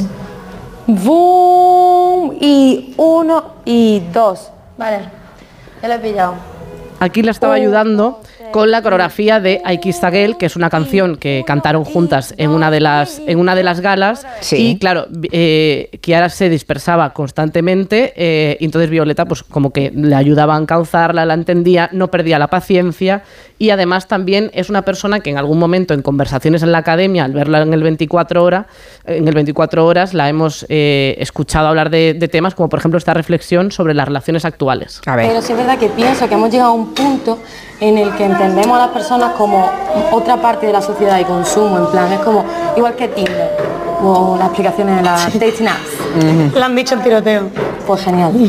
Mm, o sea, realmente cuando tú estás, es como una lista de la compra, en plan, ¿qué me gusta de esta persona? que no? que no? Realmente, ¿qué nos atrae? Eh, ¿Que tenga el pelo marrón o que lo tenga rubio? Ahí está, una- la típica eh, conversación mientras estás comiendo. Sí. Bueno, gente, gente con talento, guapa, con discurso. Yo la verdad que bastante fan. Y luego también hablamos de las chicas, pero también hablamos... ¿Los chicos qué? Exacto, porque eh, estamos viendo como una masculinidad nada tóxica, gente deconstruida, sin miedo a mostrar sus sentimientos, a mostrarse vulnerables, y eso pues es bastante guay verlo en gente tan joven. Por ejemplo, lo que ocurrió esta semana, que es que, eh, para ponerse en contexto, Paul eh, desde el principio le gustaba a Kiara. Pero, Pero, a claro, Kiara le gustan las chicas, ¿no? Exacto. Ah, ah, uy, vale, vale. Claro, y entonces eh, esa semana que estaba Paul nominado, eh, se, se esperó un poco a que se le pasara un poco la intensidad del amor que sentía por ella y a asumir que, pues, que es lesbiana y que no hay otra. Y eh, decidió contarle que le había compuesto una canción, porque también, claro, si se iba expulsado le daba un poco de palo que ella se enterara luego por las redes o por sus amigos y tal, y entonces se lo contó a ella de esta manera. ¿Qué hago yo si le gusta a las mujeres a la chavala? ¿Qué hago yo? ¿Qué hago yo? Pues escribir una canción y ya está. Ay, qué guay. Si te lo quieres quedar. ¿Me lo das? Sí. Pero no te la vas a guardar la canción. Es consciente de que nos graban, ¿no? Ah, vale. ¿Lo estáis grabando? Ya, eh, yo, a mí se me suele olvidar. Te la vas a... Bueno, guárdatela. ¿O me la, me la das? ¿Me la regalas? Sí, sí, te la regalo. Vale, nadie me ha escrito una canción nunca. Pues para ti. Qué monos. Ah, qué mo- pues sí, muy, Ay, muy mono. Es que es un poco era al salir de clase. Yo crecí con una serie que era al salir de clase. Es que Pues no- esto- como no los conozco, que es son guapos los dos.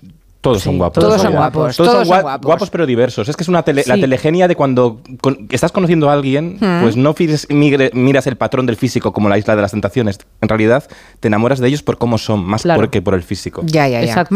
Lejos del discurso que tenía antes de Violeta de consumir cuerpos, de alguna manera al final la gente empatiza con las personas y, y es muy bonito. Y luego también, si me da tiempo, eh, me gustaría hablar de otro gran acierto de esta edición, que es Abril Zamora, que es la profesora de interpretación, que ya, bueno, actriz, guionista, directora y una persona muy válida, que además de entender muy bien los sentimientos de, de los concursantes, de no forzar esa línea, porque al final también están haciendo un reality y sientes que respeta bastante sus espacios en ese sentido, eh, pero también nos representa a los millennials y a los boomers que no entienden a la generación Z. Kiki es muy private. ¿Es muy qué? No, tampoco tanto, ¿eh? soy muy oversharing. No, pero... Chicas, no entiendo nada de lo que decís, Ah, de perdón. verdad.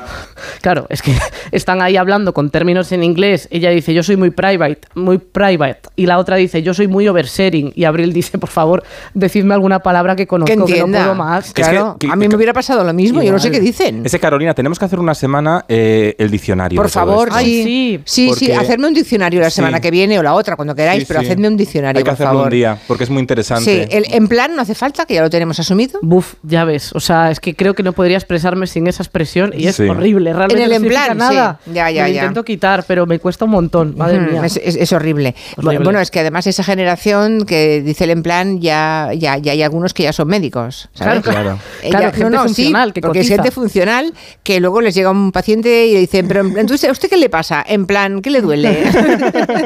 entonces, claro, es- Pero hay palabras mejores hay que, que todavía, acostumbrarse. te, todavía te puedes aprender un poquito más, Julia. sí, sí. Bueno, yo creo, yo quiero que me digáis. Vale, un día de estos lo hacemos. una- Sí, sí. sí. A ver que alguien, no sé qué quiere decir una. Yo tengo 52 años y me he enganchado a esta edición con Ah, mi hija de 15. Ajá. Y yo, bueno, yo veo los lunes, solo veo los lunes la, la gala y ya se ha puesto el 24 horas y vamos, es adictivo total. Pero me alegro mucho porque estáis hablando y recuerdo la primera gala que yo pues estaba, ya no era adolescente, era joven pero no adolescente, pero aún así me enganché. Y ahora pues lo estoy disfrutando con, con mi hija y la veo que ella lo vive, bueno, pues con la efervescencia de los 15 años.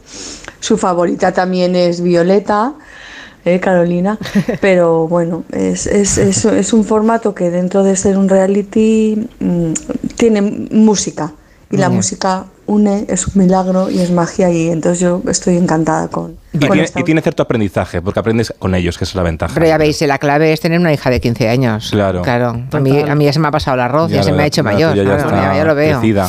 Bueno, bueno. Pero podemos quedar para verlo. Yo, Sí. todo el plan, Sí. yo el plan de quedar para ver la televisión. Vamos no a tu casa, perder. Julia, ¿qué te parece? Querréis cenar, ¿no? Hombre, Claro, lo haces yo llevo tú. unos picos. Oye, pues mira, hoy si fuera hoy, hoy no porque no es lunes, hoy comeríais lentejas, que Ah, sí. Ay, sí pues las, hice, gustan. las hice ayer noche. Ay, que tiene mucho hierro, muy bien. Está muy bien porque de un día para otro aún están más buenas. Un buen Sí. plato de lentejas y Operación Triunfo. Sí, señora. Pero hoy no- Igual, no sé. bueno, pues ahí lo dejamos. Lo de Venga. Lo del diccionario, por favor, ¿eh? Te lo haremos. No echéis tierra encima, que me apetece mucho. Venga, no, no, Por echa favor. tierra, por favor. Pero que lo, ente- que lo entienda, ¿eh? No, eso no, no, lo- lo eso será más ti. difícil. Vale, vale. Carolina Iglesias, adiós, gracias. Adiós. Borja Terán. Chimpún, gracias. Chimpún, adiós. En Onda Cero, Julia en la Onda, con Julia Otero. Si sientes que todo te va sobre ruedas y no quieres que ningún bache en el camino lo estropee, el seguro de coche de línea directa está hecho para ti. Además de ahorrarte una pasta, nunca te quedarás tirado, porque tienes coche de sustitución también en caso de avería. Cámbiate ahora y te bajamos el precio de tu seguro de coche sí o sí. Ven directo a lineadirecta.com o llama al 917-700-700. El valor de ser directo. Consulta condiciones. Dicen que detrás de un gran bote del Eurojackpot hay un gran millonario. Esto, ¿y detrás de un gran millonario? Pues que va a haber un... Ahora Eurojackpot, el mega sorteo europeo de la 11, es más millonario que nunca. Este viernes, por solo 2 euros, bote de 120 millones. Y además, un segundo premio de 24 millones de euros. Eurojackpot de la 11, millonario por los siglos de los siglos. A todos los que jugáis a la 11, bien jugado. Juega responsablemente y solo si eres mayor de edad. ¿Te lo digo o te lo cuento? Te lo digo. No me dejas escoger el taller que yo quiera. Te lo cuento. Yo me voy a la mutua. Vente a la Mutua y además de elegir el taller que quieras, te bajamos el precio de tus seguros, sea cual sea. Llama al 91 555 5555. Te lo digo o te lo cuento. Vente a la mutua. Condiciones en Mutua.es. Oye, Alberto, ¿tú tienes alarma? Sí, la de Securitas Direct. ¿Y qué tal? Es que estamos pensando en ponernos una. En mi bloque la está poniendo todo el mundo. Y me preocupa que si vuelven a robar, entren en mi casa. Ni te lo pienses, por lo que cuesta, merece la pena vivir tranquilo. Protege tu hogar frente a robos y ocupaciones con la alarma de Securitas Direct. Llama ahora al 900-272-272. Más que 60 consigue un sexy 60% de descuento en tus nuevas gafas. Infórmate en soloptical.com. Soloptical, solo grandes ópticas. Bienvenidos a la gran batalla de todas las generaciones. Esto está ganado. Espero que me lo pongáis un poquito más fácil que los políticos. ¿Preparados? Greta Thunberg nace antes o después que Malala. Los blacasitos salen al mercado antes o después que los subus. Mientras no me hagan sumar. Si me voy, pueden ganar. ¡Sí! Generación Top, nuevo programa, esta noche a las diez y media en La Sexta.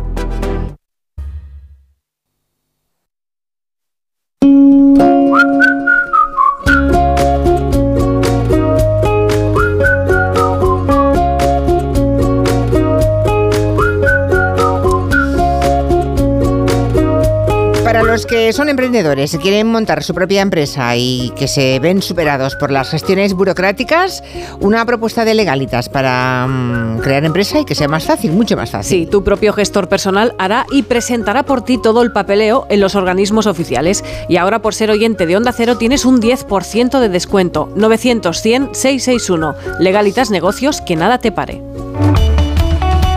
Lamentablemente hemos estrenado año con una palabra que hemos incorporado a la crónica de la actualidad. Todos los días hablamos de pellets o de peles, esos pequeños gránulos, bolitas de plástico del tamaño de una lenteja lenteja o un granito de arroz, incluso más pequeño, que empezaron a llegar el día 13 de diciembre a las playas gallegas después de que un barco perdiera una parte de, su carga frente a las costas de Portugal. Hoy la propia naviera ha revelado que en total cayeron al mar cinco contenedores. Hubo un temporal y cayeron al mar cinco contenedores. En cuatro había neumáticos, barras de aluminio, rollos de papel film y en el quinto contenedor es donde estaban los pellets. 26 toneladas de bolitas de plástico repartidos en 1.050 sacos. O sea, hay mil sacos por ahí. Esas piezas de plástico miden unos 5 milímetros y hoy se cuentan por millones ya, son tan pequeñas. Imagínense cuántas bolas puede haber en esas toneladas, ¿no? En 26 toneladas. Están por millones en las playas de Galicia, de Asturias, de Cantabria y del País Vasco. Vamos a charlar con tres personas, cada una tiene un, papel diferente en esta historia. Hay una que tiene prisa, que es Joan Evans, enseguida estoy con él, pero antes quiero que Carmen Morales, que es una de las mayores expertas mundiales en contaminación marina, porque es ecotoxicóloga y es profesora investigadora en la Universidad de Cádiz y es la que ha elaborado el primer mapa global de basura marina, es la que nos dará la versión eh, más seria y más científica. Señora Morales, buenas tardes. Hola, buenas tardes. Bueno, dice el informe de la Junta que los pellets no, no son peligrosos y que son en fin, casi aptos para el consumo alimentario. Bruselas ha dicho que, que son tóxicos. Una experta como usted, una ecotoxicóloga, ¿cómo son esos pellets? Bueno, eh, para empezar, eh, los pellets mm, no deberían estar donde están apareciendo, obvio. Entonces ya eh, una vez que un material creado por el ser humano aparece en un entorno natural, ya eso ya no es no es, no es bueno, ¿no? Digamos. Entonces ahí ya estamos empezando a hablar de contaminación y, y bueno, eh, los daños que pueden, o, digamos el miedo que nos puede, que nos puede dar de estos peles en el medio ambiente es por un lado esa, bueno, que su presencia física, ¿no? que pueden hacer al final daños a, a nivel físico por su presencia, por eh, porque sean ingeridos por organismos, que pueden ser ingeridos perfectamente por organismos, creando, gestionando, generando daños físicos independientemente de los químicos que tengan. Em, van a poder eh, atorar el, sistema digestivo, eh, producir una sensación de, estómago lleno a los, a los organismos cuando realmente no, no, han, no se han alimentado, pueden generar abrasión. Entonces, por un lado, ese tipo de, impacto existe, se puede dar. Y luego aparte sería la complejidad, que ya ahí ya es un, mundo entero de, lo que pudiese estar relacionado con efectos más eh, relacionados con los, con los químicos, con, los, con, los, con sustancias potencialmente tóxicas. Ya, en todo caso, eh, claro, como, como dice Carmen Morales, el hecho de que estén ahí donde no deben estar, eso ya es una contaminación, ¿no? A que los peces, por lo que usted dice, los peces sí que se lo pueden comer, ¿no? Porque he leído versiones de todo tipo, que los peces, eh, como flota, los peces que están más en la profundidad ya no, no, alcanzarán a esas bolitas de plástico, pero los que están a nivel de superficie de los peces sí que se lo pueden comer, confundiéndolo con comida. Sí, perfectamente. Ah, bueno, además hay muchos estudios ¿no? que muestran la ingesta ya no solo de pellets, sino de fragmentos plásticos por, por peces, por tortugas, por cetáceos, por, por aves, mucho también. Y, bueno, es verdad que tienen una densidad baja hoy por hoy, eh, tienden a flotar, pero también se acaban en las costas, también con el tiempo se van haciendo más chiquititos, eh, también pueden ir ganando peso con el tiempo y se van hundiendo y enterrando los sedimentos, entonces al final realmente pueden estar disponibles para diferentes tipos de organismos en diferentes hábitats. ¿Y llegarán todos a la costa? Porque claro, cuando hemos visto la información que ha dado la propia naviera, uno se le ponen los pelos de punta. 26 toneladas de pellets en mil y pico sacos, digamos, eh, que acabarán necesariamente llegando a las costas. Bueno, eh, una parte importante llegar a las costas, pero todo no. Al final debido precisamente a que son tan chiquititos, que flotan tanto, van a estar un poco a la merced de las corrientes, de las mareas y pueden llegar a miles de kilómetros de distancia, cientos, cientos de kilómetros eh, mar adentro eh, y por costas de, bueno, muy lejanas también. Pero bueno, una parte importante, dándose donde se ha dado, eh, va a ir a va a ir a las costas, se va a encontrar en las costas y, se seguirá encontrando en el futuro. Mm, voy a hablar un momento con Joan eh, Evans, que mm, tiene un poquito de prisa, es el portavoz de Ecologistas en Acción. Ayer eh, presentaron en el juzgado de Noia una demanda contra la empresa mm, propietaria de, ese navío, el Toconao, por un delito contra el medio ambiente y los recursos naturales. Uh, Joan, buenas tardes. Buenas tardes. ¿Qué, pedís que, eh, en esa demanda contra la naviera? ¿Qué estáis pidiendo?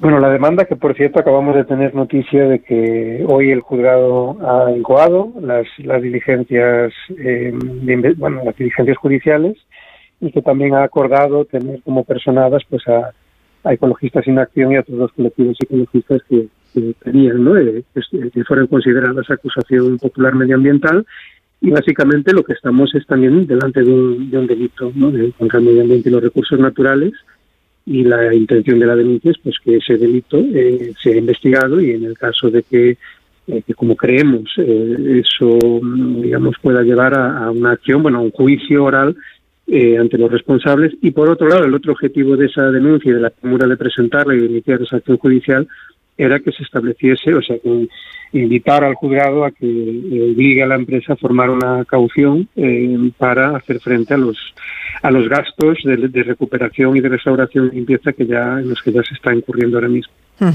Ah, e, en Asturias, desde esta mañana ya hay un operativo que ha enviado el Gobierno central, pero en Galicia todavía no, no ha llegado porque no se ha solicitado una ayuda concreta. ¿no? La consellera de Medio Ambiente dice que es eh, responsabilidad del Gobierno central eh, frenar esa marea de pellets, que corresponde al Gobierno central saber lo que hace falta y enviarlo. Ah, y yo no sé en qué posición estáis los ecologistas en acción, porque claro, eh, lo, lo importante es que se limpie, ¿no? Eso. Bueno, los ecologistas y la gente de las zonas costeras llevamos semanas eh, limpiando. O sea, no si tenemos que esperar a que sea la Junta la que la que movilice los medios y organice esa limpieza, pues por ejemplo en las primeras semanas en las que estaban llegando los sacos enteros íntegros y que se han, y que se estuvieron retirando tanto por voluntarios como por algunos ayuntamientos que sí que pusieron algunos medios, esos sacos hoy estarían rotos y los millones de, de pellets que tiene cada uno pues estarían dispersos, lo que hace después la limpieza mucho más difícil y complicada. Entonces, eh, por fortuna, eh, sí que ha habido intervención en estas últimas semanas. Eh, pero de vuestra, pero, de intervención de quien vuestra y de voluntarios. Exacto. Exacto, o sea, los medios públicos, ayer y hoy, ¿no? Que había muchos medios interesados y todo por, nuestras, las playas de esta zona. A día de hoy, lo que estamos viendo en las playas sigue siendo eh, voluntariado, gente que, está animándose a venir y, por ejemplo, para el sábado, para el viernes, distintos colectivos están todos los días organizando eh, acciones de limpieza, pero los medios públicos no, no aparecen. Bueno, aparecerán, supongo, en las, próximas, en las próximas horas, ¿no? Eh, bueno, no sé, de noche tal vez, ¿no? Pero esta será mala hora para limpiar, ¿no? Hay que pensar que además la limpieza es, es un trabajo muy meticuloso, porque como decía, los sacos, que es donde era más fácil retirarlos, ya, se han roto, la mayoría están apareciendo muy pocos. Bueno, es que yo, he visto, hemos escuchado a la, a la consellera Ángeles Vázquez pidiendo que los voluntarios que no fueran a limpiar sin permiso, porque dice que pueden hacerlo peor, que pueden hacer que las bolitas de plástico acaben más, más enterradas todavía y más dispersas. Por desgracia, eso es lo que ha conseguido, digamos, la administración al no intervenir en las primeras semanas. Digamos, cada eh, cada marea que pasa, eh, esas bolas efectivamente se van incorporando al suelo y ya es mucho más difícil retirarlas, ¿no? Entonces lo que está haciendo la gente es retirar tanto las tanto los famosos pellets, pero también otros plásticos que hay en las playas y lo hacen eh, hasta donde la, gente que sabemos y que hemos visto con eh, mucha más diligencia que los medios pues ya digo existentes que de momento ha movilizado la Junta. Ah, como decíamos, Joam Evans es portavoz de, Ecologistas en, Acción y me gustaría que escucharas porque Daniel Castro Fernández es ah, patrón mayor de la Cofradía de Pescadores de Muxía y mm, bueno, ayer acusó a los ecologistas de exagerar con el tema este de los pellets. Escuche lo que dijo. Todos os ecologistas de Tesal Castro Quiere que mellor que se preocuparan da súa vida A estes o que nos están sacando O prestigio aos, pecado, aos pescadores. Eh, o peixe contaminado contam... Puñeteros nadies Que non viven no mundo real Viven un mundo de fantasía. Temos outro prestige aquí Por favor. O prestige a toro pasado Foi o mellor paro biológico que tivemos na historia. Os peixes, os percebes chegaron ao monte Eh, o peixe chegou tamén ao monte Collieronse en todos Yo creo que se entiende bastante bien, dice este señor que es el patrón mayor de la Cofradía de Pescadores de Muxía, que se metan ustedes en sus asuntos, ¿verdad? Que no son, son dueños nadie, la gente de los ecologistas en general, y viene a decir que, viene a decir no, dice que a toro pasado el Prestige fue una bendición para Galicia, que aquel fue un parón biológico que le vino muy bien a la costa, que luego los percebes llegaban hasta la montaña, eso es lo que dice exactamente.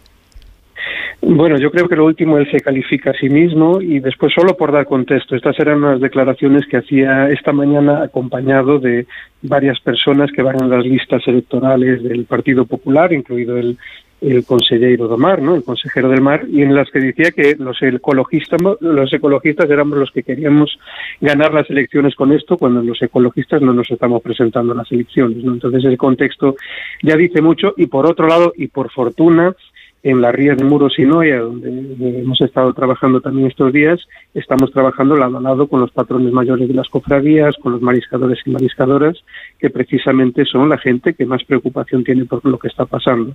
Eh, lo otro ya es campaña electoral. Lo otro es campaña electoral. Bueno, eh, Joan, te dejamos, portavoz de Ecologistas en Acción, porque sé que te están esperando eh, en otro lugar. Gracias por atendernos. Gracias. Muchísimas gracias. Le pregunto a Rogelio Santos ahora. Rogelio Santos eh, también es pescador, también es mariscador gallego desde hace 30 años. Es hijo, es nieto, es bisnieto de marineros. Eh, yo lo he conocido estos días a través de, de la red social de Twitter, lo estoy siguiendo con muchísimo interés. Es un hombre que sabe lo que dice en todo momento. Rogelio, buenas tardes, buenas tardes. Hola, buenas tardes, Julia. Bueno, ¿qué se está encontrando estos días en el mar? Ah, imagino que sigue saliendo todos los días. Eh, justamente esta semana solo he salido un día porque estamos con un cambio de motor que ha sido casual ahora en este momento. Y el día que he salido, pues eh, en el mar he visto algunas pequeñas bolitas flotando, pero están como muy, muy, muy dispersas porque el mar es enorme. Y ahora mismo, justamente un compañero me ha contado que en el mar han eh, recogido un saco, han recogido un saco flotando, es la primera noticia que tengo de, en este sentido, eh, porque la percepción que teníamos es que los sacos en el mar eh, no flotan en la propia superficie de manera que se puedan ver bien, sino que a lo mejor van entre aguas al cargarse de aguas, no, no van al fondo, pero quedan ahí entre aguas, ¿no?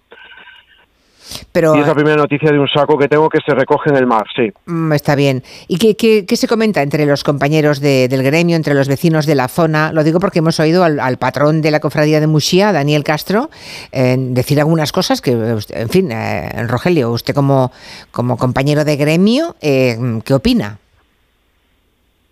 Bueno, yo opino que yo tengo mucho respeto a todos los patrones mayores y a las cofradías. Creo que hacen una labor increíble y que la han hecho a lo largo de, de décadas para el sector. Les tengo mucho respeto, siempre los defiendo, pero la actitud de esta persona, lo que en Galicia todo el mundo se siente avergonzado y no se siente representado por la actitud ni por las palabras. Justamente aquí en Galicia los colectivos ecologistas no son conocidos por ser eh, radicales, sino co- eh, con estar del lado del sector del mar, sin ir más lejos, con el tema de la eólica marina para que se haga de una manera que no afecte a los pescadores, por ejemplo, y son los que más plástico y basura marina retiran de las playas, más campañas organizan.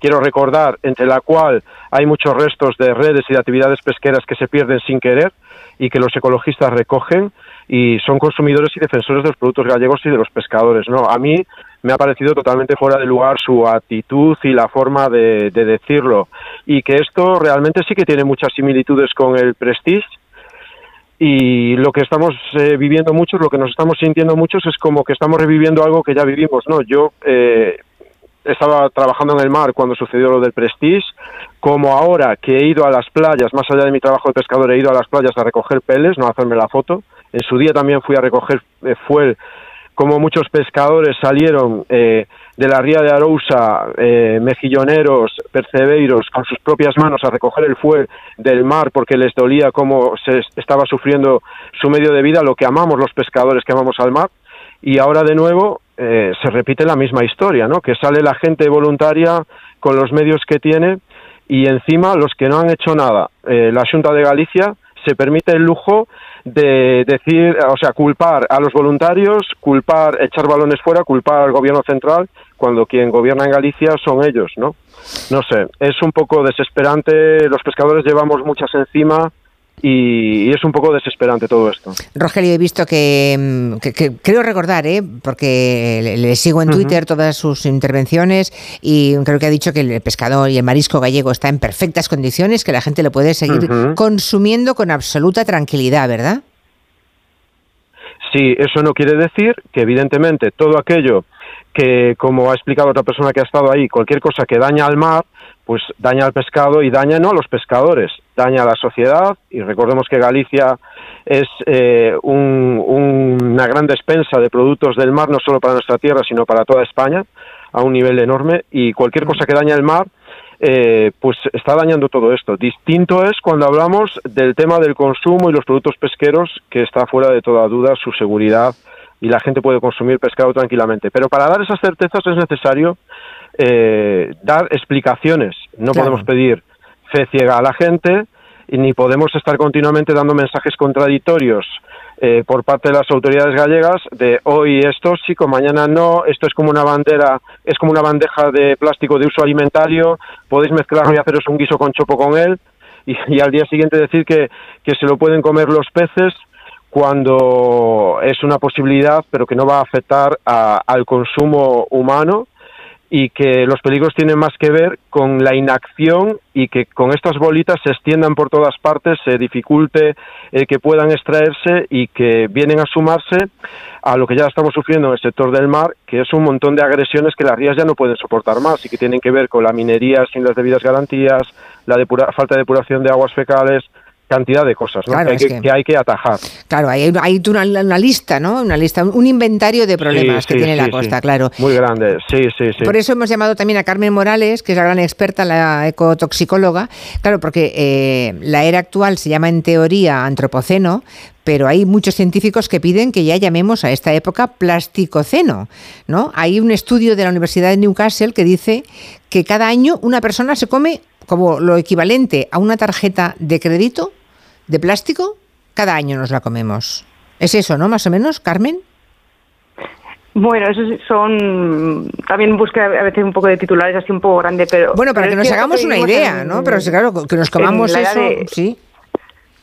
Sí, ay, perdón, que no escuchaba bien. No, le preguntaba si eso es verdad. Es decir, que a cabo del tiempo eh, estamos comiendo, estamos ingiriendo las personas una cantidad de plástico mm, cada vez mayor.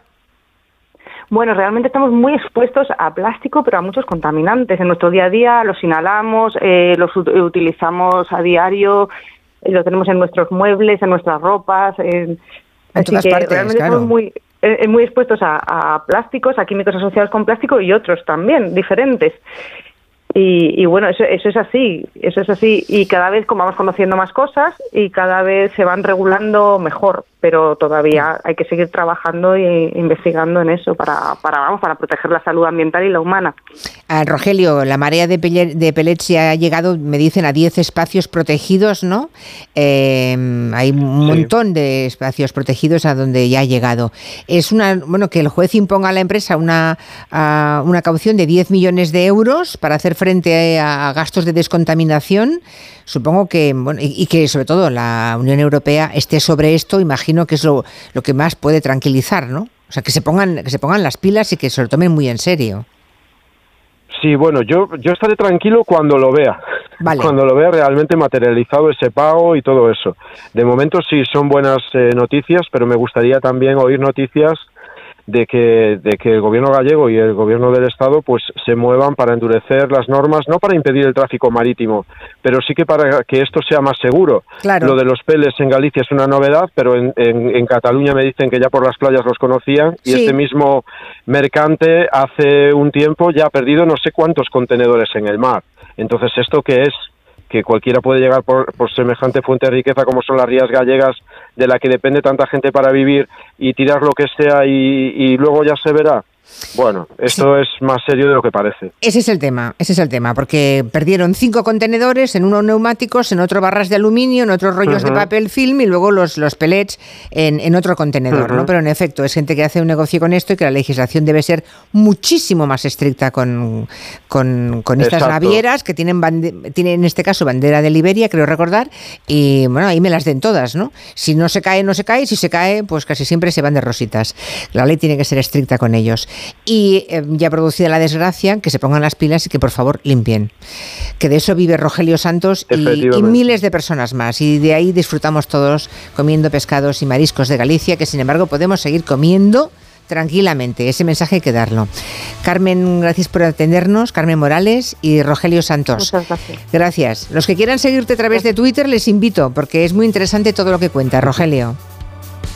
Un besito enorme para ti y para toda la audiencia desde Galicia. Piquiños, buenas tardes. Llegando a las 6 de la tarde, las 5 en Canarias, vamos con las noticias del boletín y a continuación abrimos el tiempo de gabinete. En Onda Cero, Julia en la Onda, con Julia Otero.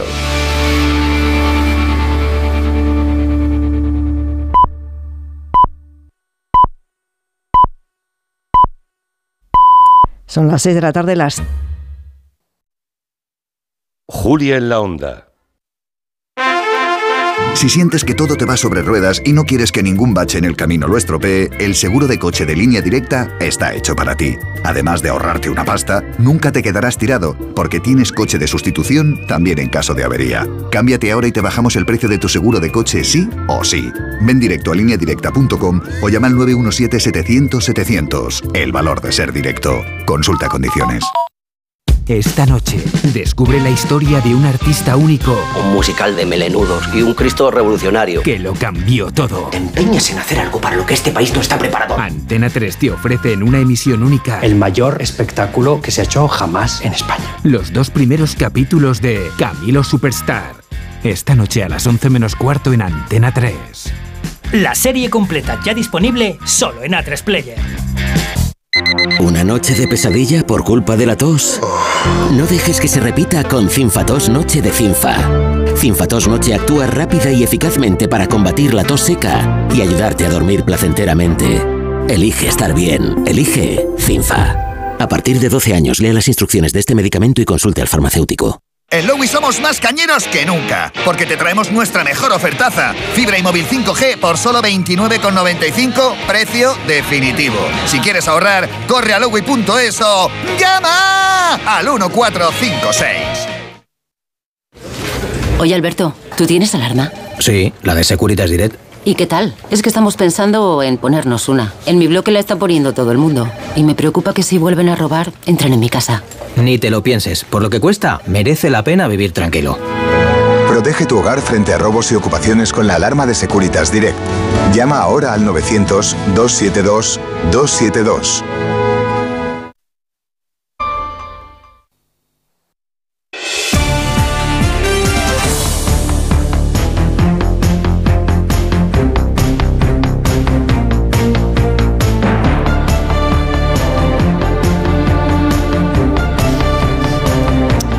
Pues ya estamos en tiempo de gabinete con Ignacio Guardans. Buenas tardes. ¿Qué tal? Buenas tardes. Ahora sí, con Elisa Beni y Angélica Rubio también. Muy buenas tardes. Hola. ¿Qué tal? Buenas tardes. Bueno, pues eh, no sé en qué punto estamos, porque hemos ido, la verdad es que llevamos una tarde de infarto. Si estamos infartados nosotros, imaginaos las diferentes fuerzas parlamentarias, ¿no?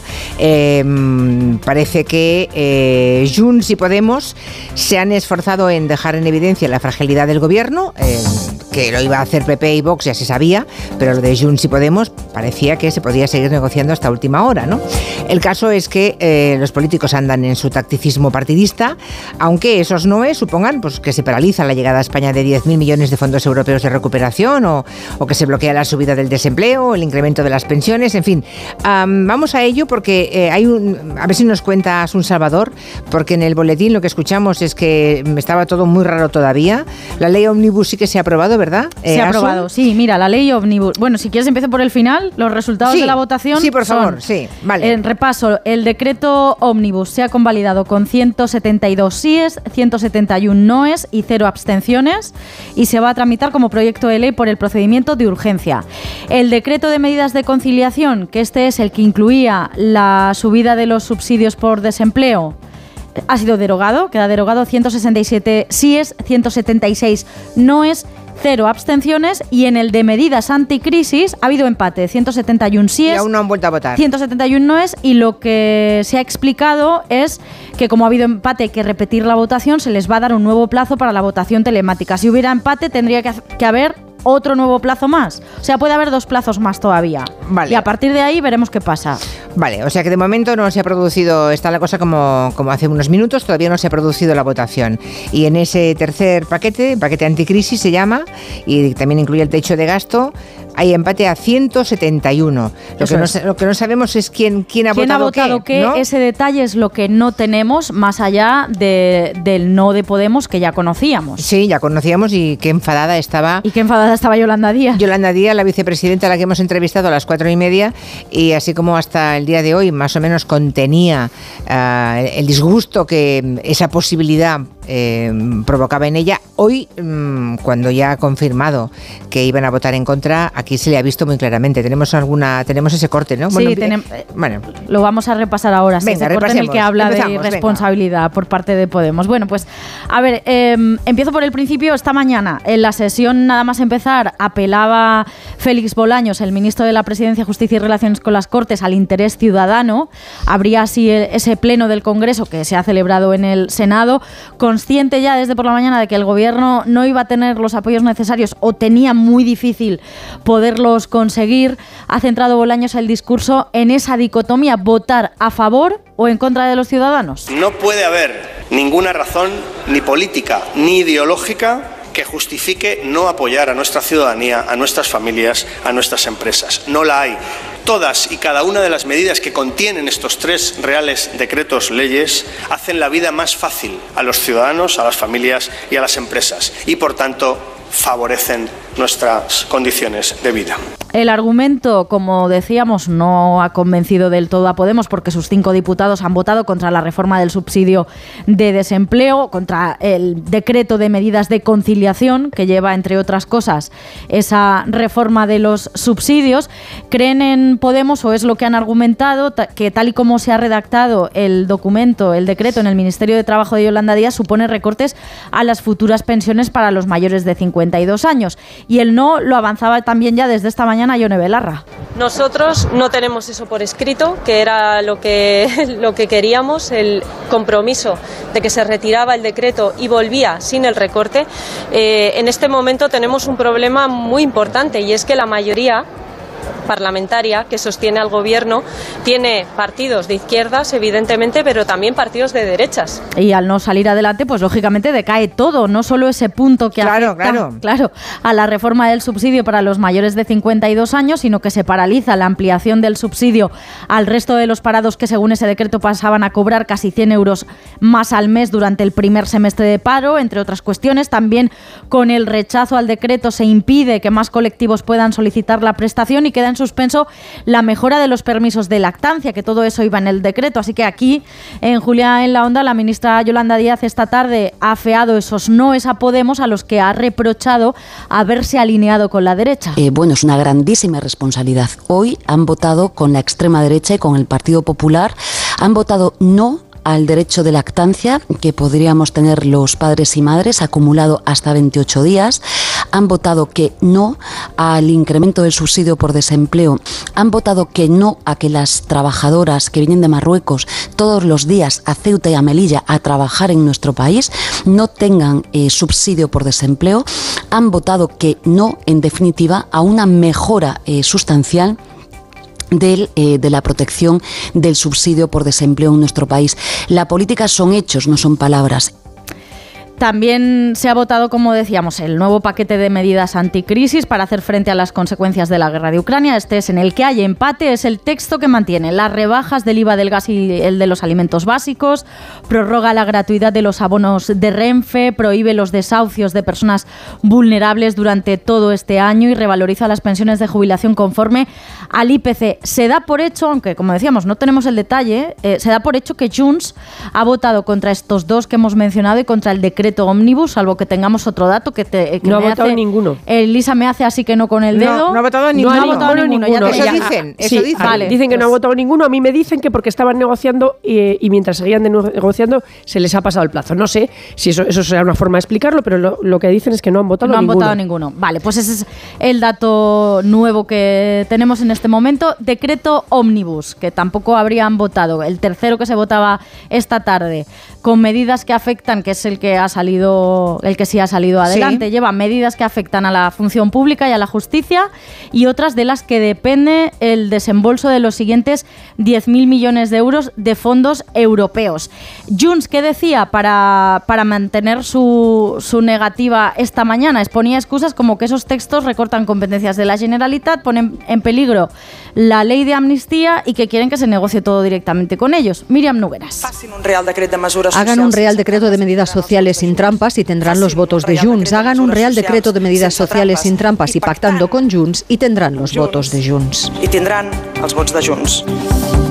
Bueno, pues ahí lo dejamos. Gracias, eh, Asun. Hasta luego. Hasta luego. Si hay votación, silbate. Vale. Vale. no sé si eh, llegará ese momento, porque al ser telemática imagino que todo el engranaje es un poco más lento antes de que acabemos el gabinete, pero bueno, ah, si hay una novedad, pues se lo comunicamos rápidamente Seguimos a, pendientes. sí, a los oyentes. Perfecto. Bueno, eh, ¿cómo definiríais la situación? Porque eso de que no ha votado en ninguno, ¿es posible que no haya votado Junts ah, en ninguno de los tres decretos ley? Es que no me salen las, no me salen las cuentas, ¿eh? Pues es lo, es o lo sea, que dicen. para que salga, para, ya, ya, pero para que salgan las cuentas en la ley Omnibus, que por si acaso es la de los fondos europeos, la que protege la llegada de 10.000 millones de euros, aquí ¿quién ha votado a favor? Si salen 172 síes y 171 noes. O sea, esta es la que se ha aprobado, este decreto ley.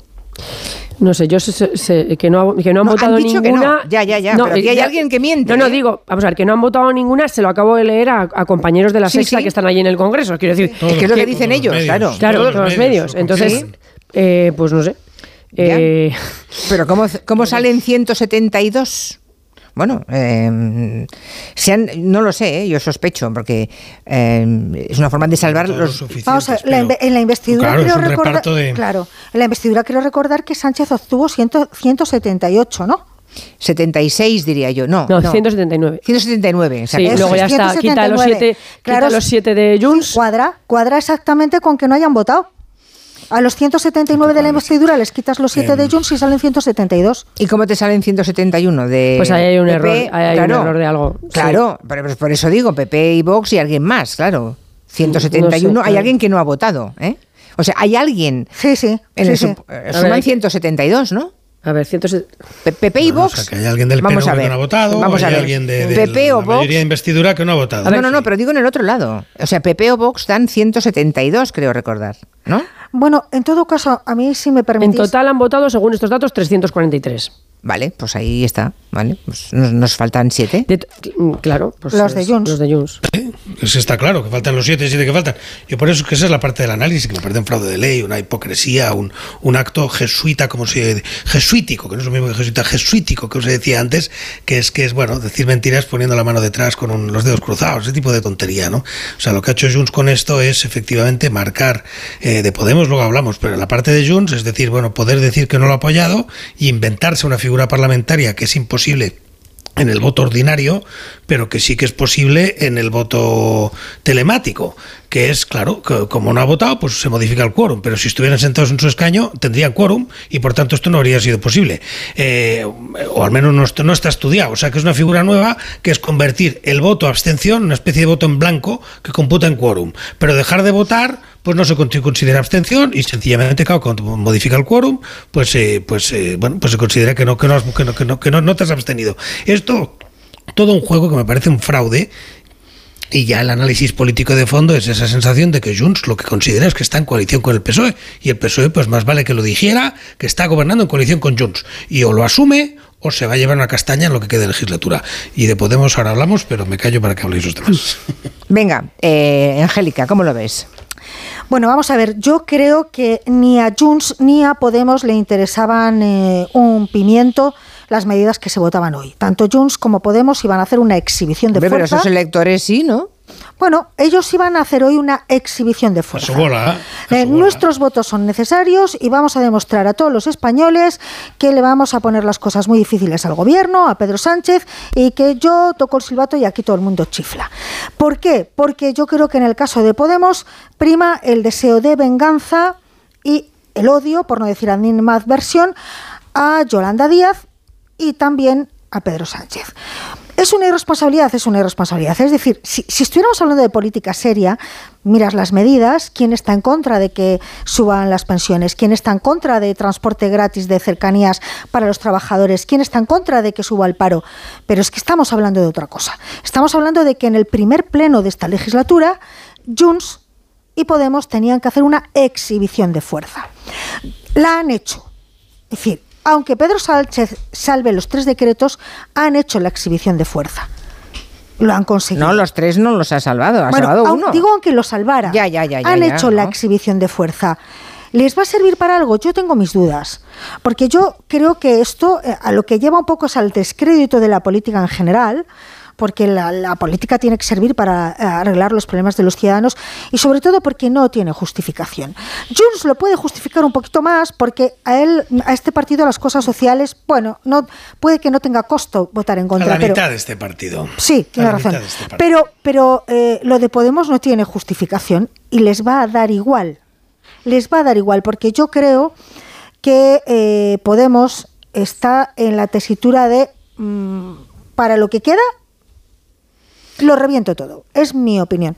Vale. ¿Y cómo lo ve Elisa Beni? A ver, yo... Mm, Tal como están ahora las cosas, ¿eh? que no sabemos qué va a, pasar con el tercer decreto ley. Eh, a mí me parece que no se puede gobernar así. Y que había tres decretos leyes, y eh, que efectivamente algunos tenían, tienen medidas sociales, dos de ellos tienen varias medidas sociales y económicas, pero que hay otro que es el 6 2023, que lo que tiene es la mayor reforma de la justicia hecha en 150 años en este país y que contiene eh, dentro de él eh, los, eh, la mayor parte del articulado de dos anteproyectos de ley orgánica que se estaban estudiando en el Ministerio de Justicia desde la época del ministro Campo, que se le prometió a Europa que se, iban, que se iba a aprobar esa reforma de la justicia, esa modernización, que como se convocaron elecciones anticipadas, decayeron al decaer la legislatura y que había que sacar adelante como fuera, insisto, haciendo la mayor reforma de la justicia en 150 años por decreto ley. A mí esto me parece infumable. Eh, es justamente lo que se ha aprobado, eso que estás contando. Esto justamente es lo que se ha aprobado. Esto sí, esto se ha aprobado. Esto es justamente lo que se ha aprobado. Y entonces me parece infumable. Y como me parece infumable, eh, lo digo. Y cuando se dicen que lo van a eh, tramitar lo van a transformar en, en, proyecto, de ley por la vía de urgencia.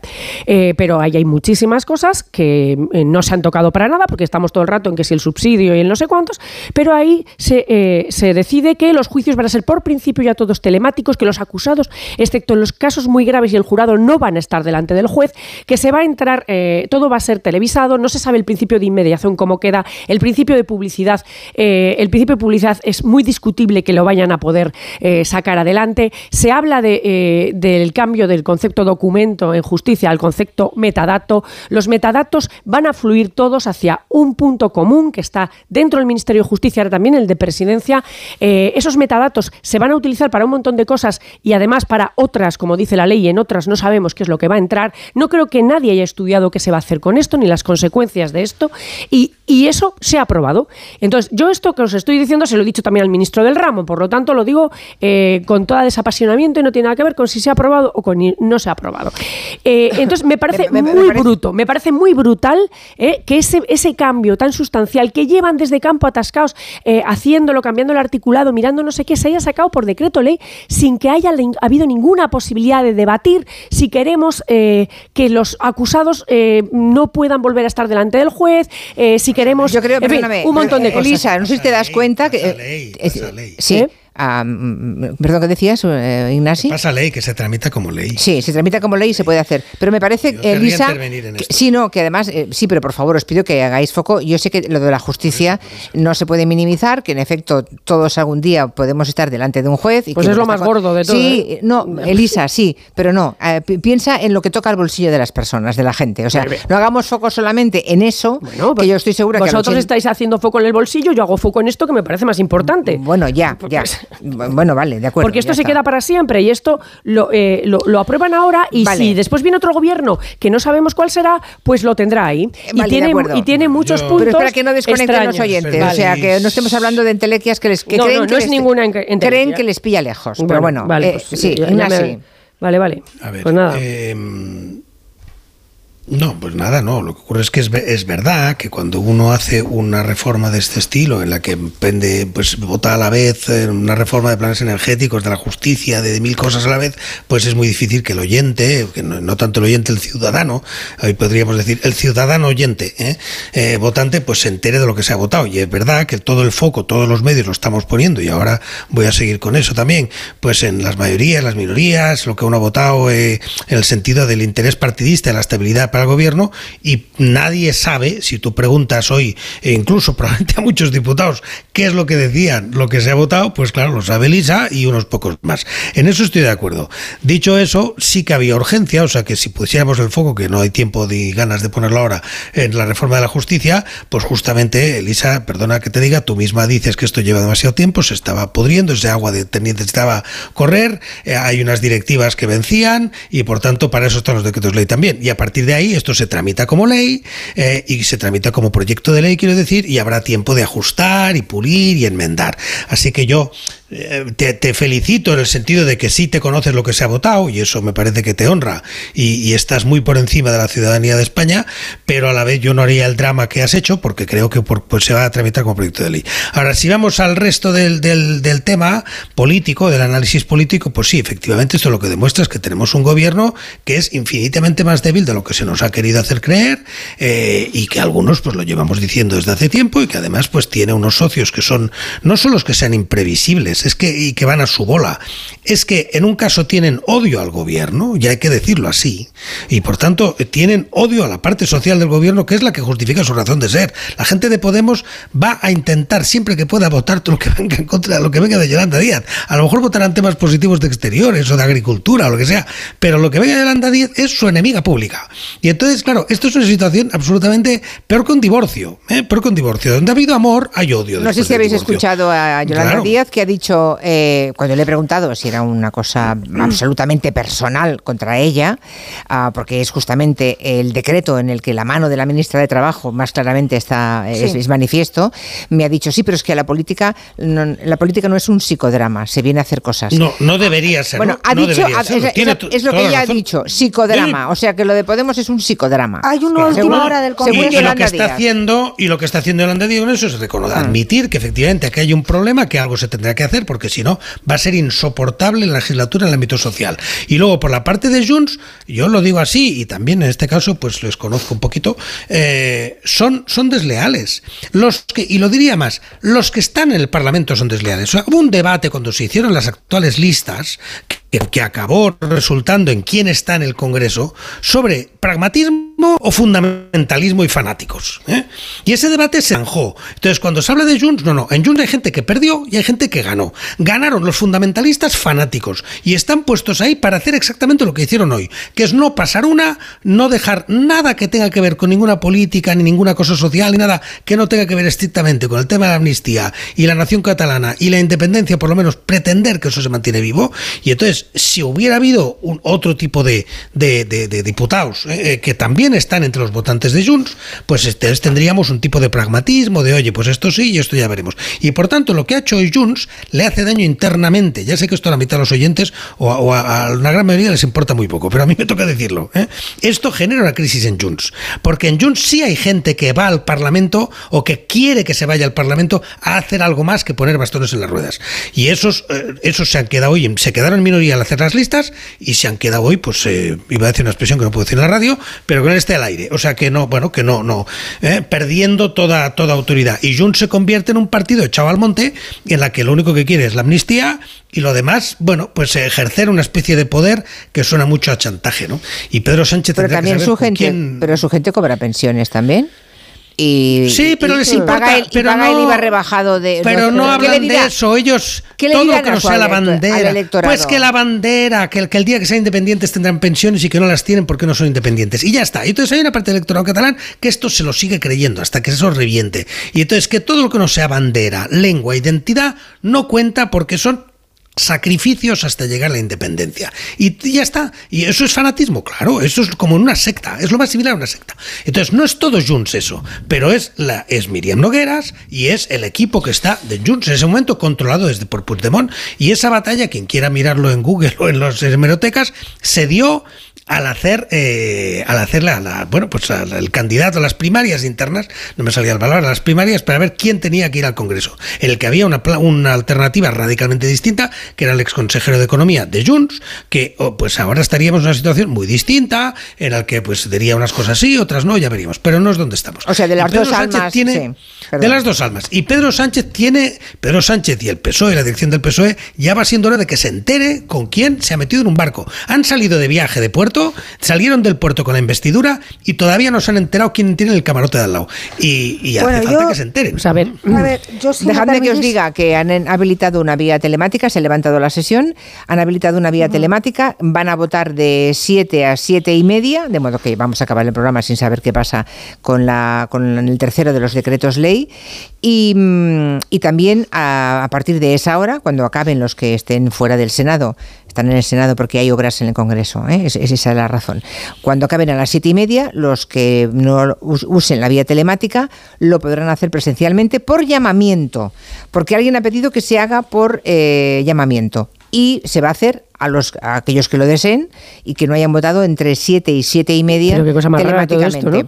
Muy raro, sí, porque han pedido que sea por llamamiento. Entonces han dicho, bueno, no, porque hay mucha gente que es que no está físicamente en el Senado y no llegaría a tiempo de votar ahora. Entonces, de 7 a 7 y media van a votar eh, telemáticamente y a partir de las 7 y media hacen, digamos, un sistema mixto. ¿eh? Van a votar por llamamiento a partir de esa hora, 7 y media. O sea que hasta las 8 no sabemos nada. A ver, yo, eh, estando de acuerdo con lo que dice Ignasi, que por cierto, fíjate que el candidato del que tú hablabas es compañero mío de promoción, Jauma.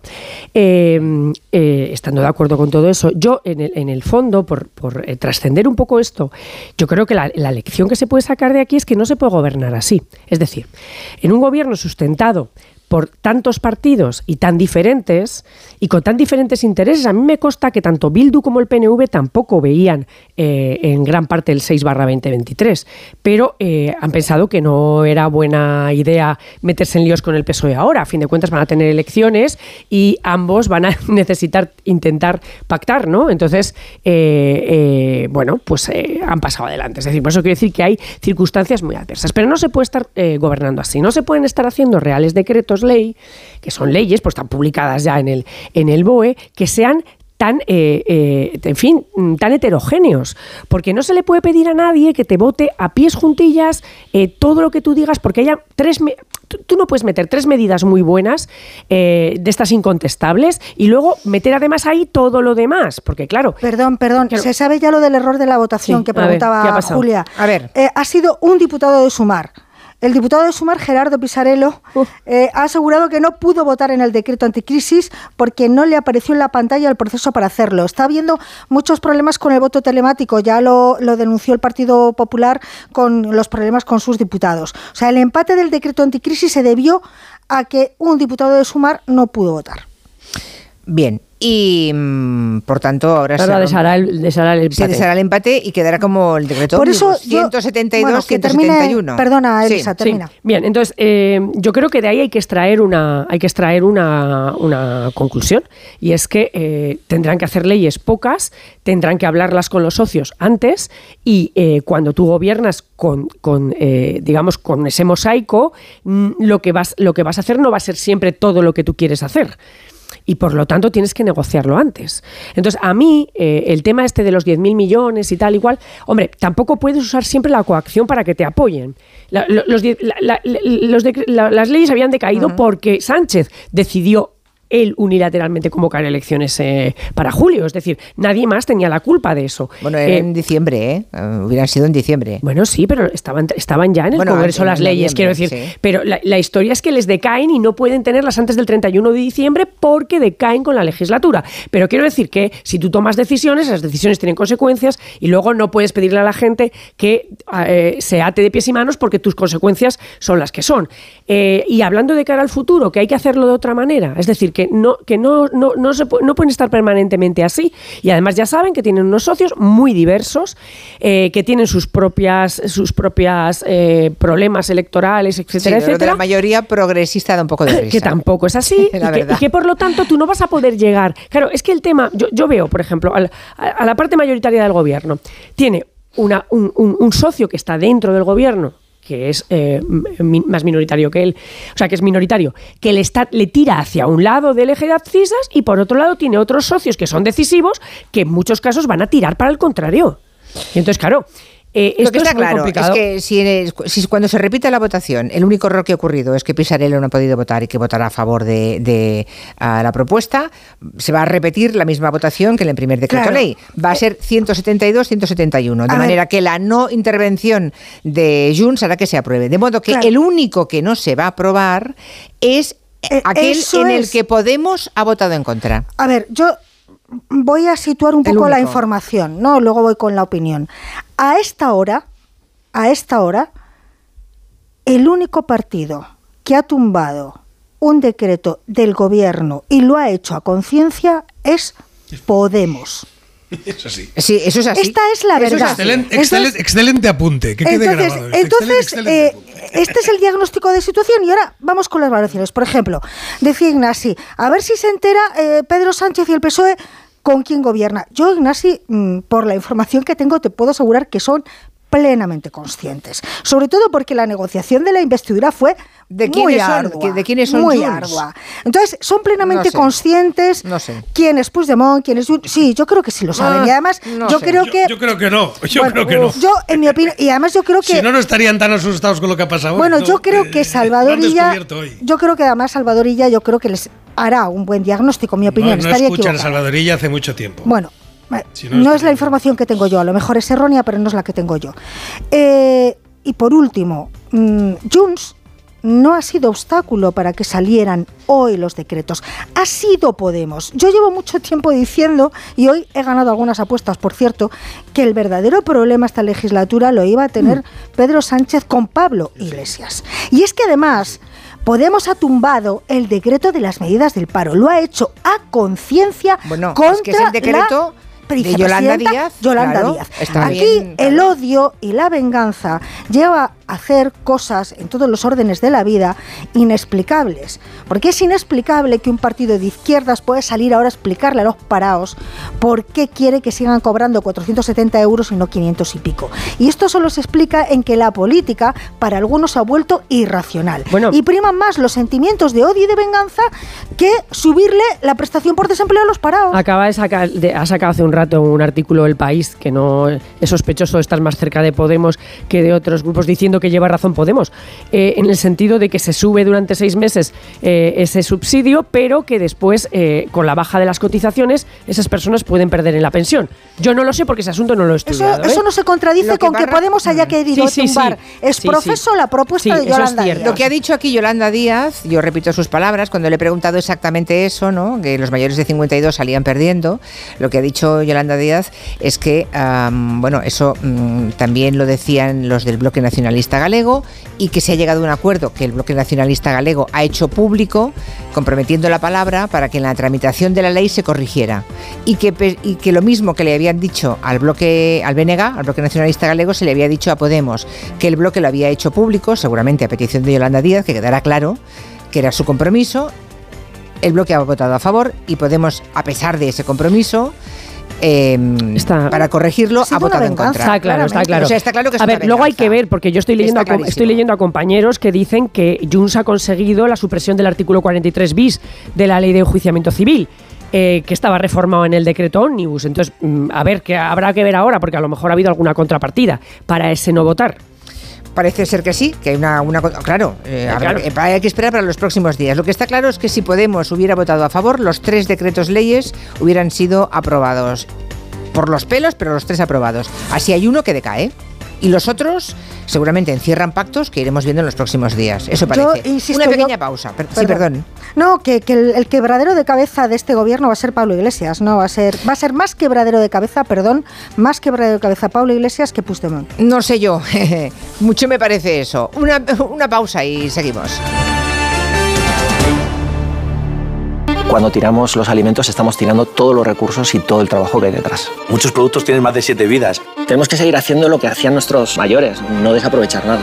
El producto más caro es el que no se consume. En el país más rico del mundo no se tira nada. No se tira nada. Nada. Alimentos de España, el país más rico del mundo. Hola, soy Juan, óptico optometrista en Óptica 2000. ¿Cuánto hace que no revisas tu vista? Como experto en salud visual te recomiendo que lo hagas al menos una vez al año. En Óptica 2000 tenemos la tecnología más avanzada para un examen visual completo y personalizado. Y ¿Te lo digo o te lo cuento? Te lo digo. Me he quedado tirada y tardas en venir a por mí. Te lo cuento. Yo me voy a la mutua. Vente a la mutua y además de una gran asistencia en carretera, te bajamos el precio de tus seguros, sea cual sea. Llama al 91 555 5555. Te lo digo o te lo cuento. Vente a la mutua. Condiciones en mutua.es. Hazte de legalitas en el 900 y siente el poder de contar con un abogado siempre que lo necesites. Y ahora, por ser oyente de Onda Cero, ahórrate un mes el primer año. Recuerda, 900 Esta noche, descubre la historia de un artista único. Un musical de melenudos y un Cristo revolucionario. Que lo cambió todo. Te empeñas en hacer algo para lo que este país no está preparado. Antena 3 te ofrece en una emisión única. El mayor espectáculo que se ha hecho jamás en España. Los dos primeros capítulos de Camilo Superstar. Esta noche a las 11 menos cuarto en Antena 3. La serie completa ya disponible solo en A3 Player. Soy Manel de Carglass. Las bajas temperaturas y la calefacción puede convertir un pequeño impacto en una grieta. Tablas listas. Calefacción también. No esperes a que se rompa. Mejor pide tu cita llamando directamente a Carglass o en nuestra web. Carglass cambia, Carglass repara. Oye, Alberto, ¿tú tienes alarma? Sí, la de Securitas Direct. ¿Y qué tal? Es que estamos pensando en ponernos una. En mi bloque la está poniendo todo el mundo. Y me preocupa que si vuelven a robar, entren en mi casa. Ni te lo pienses. Por lo que cuesta, merece la pena vivir tranquilo. Protege tu hogar frente a robos y ocupaciones con la alarma de Securitas Direct. Llama ahora al 900-272-272. Onda Cero.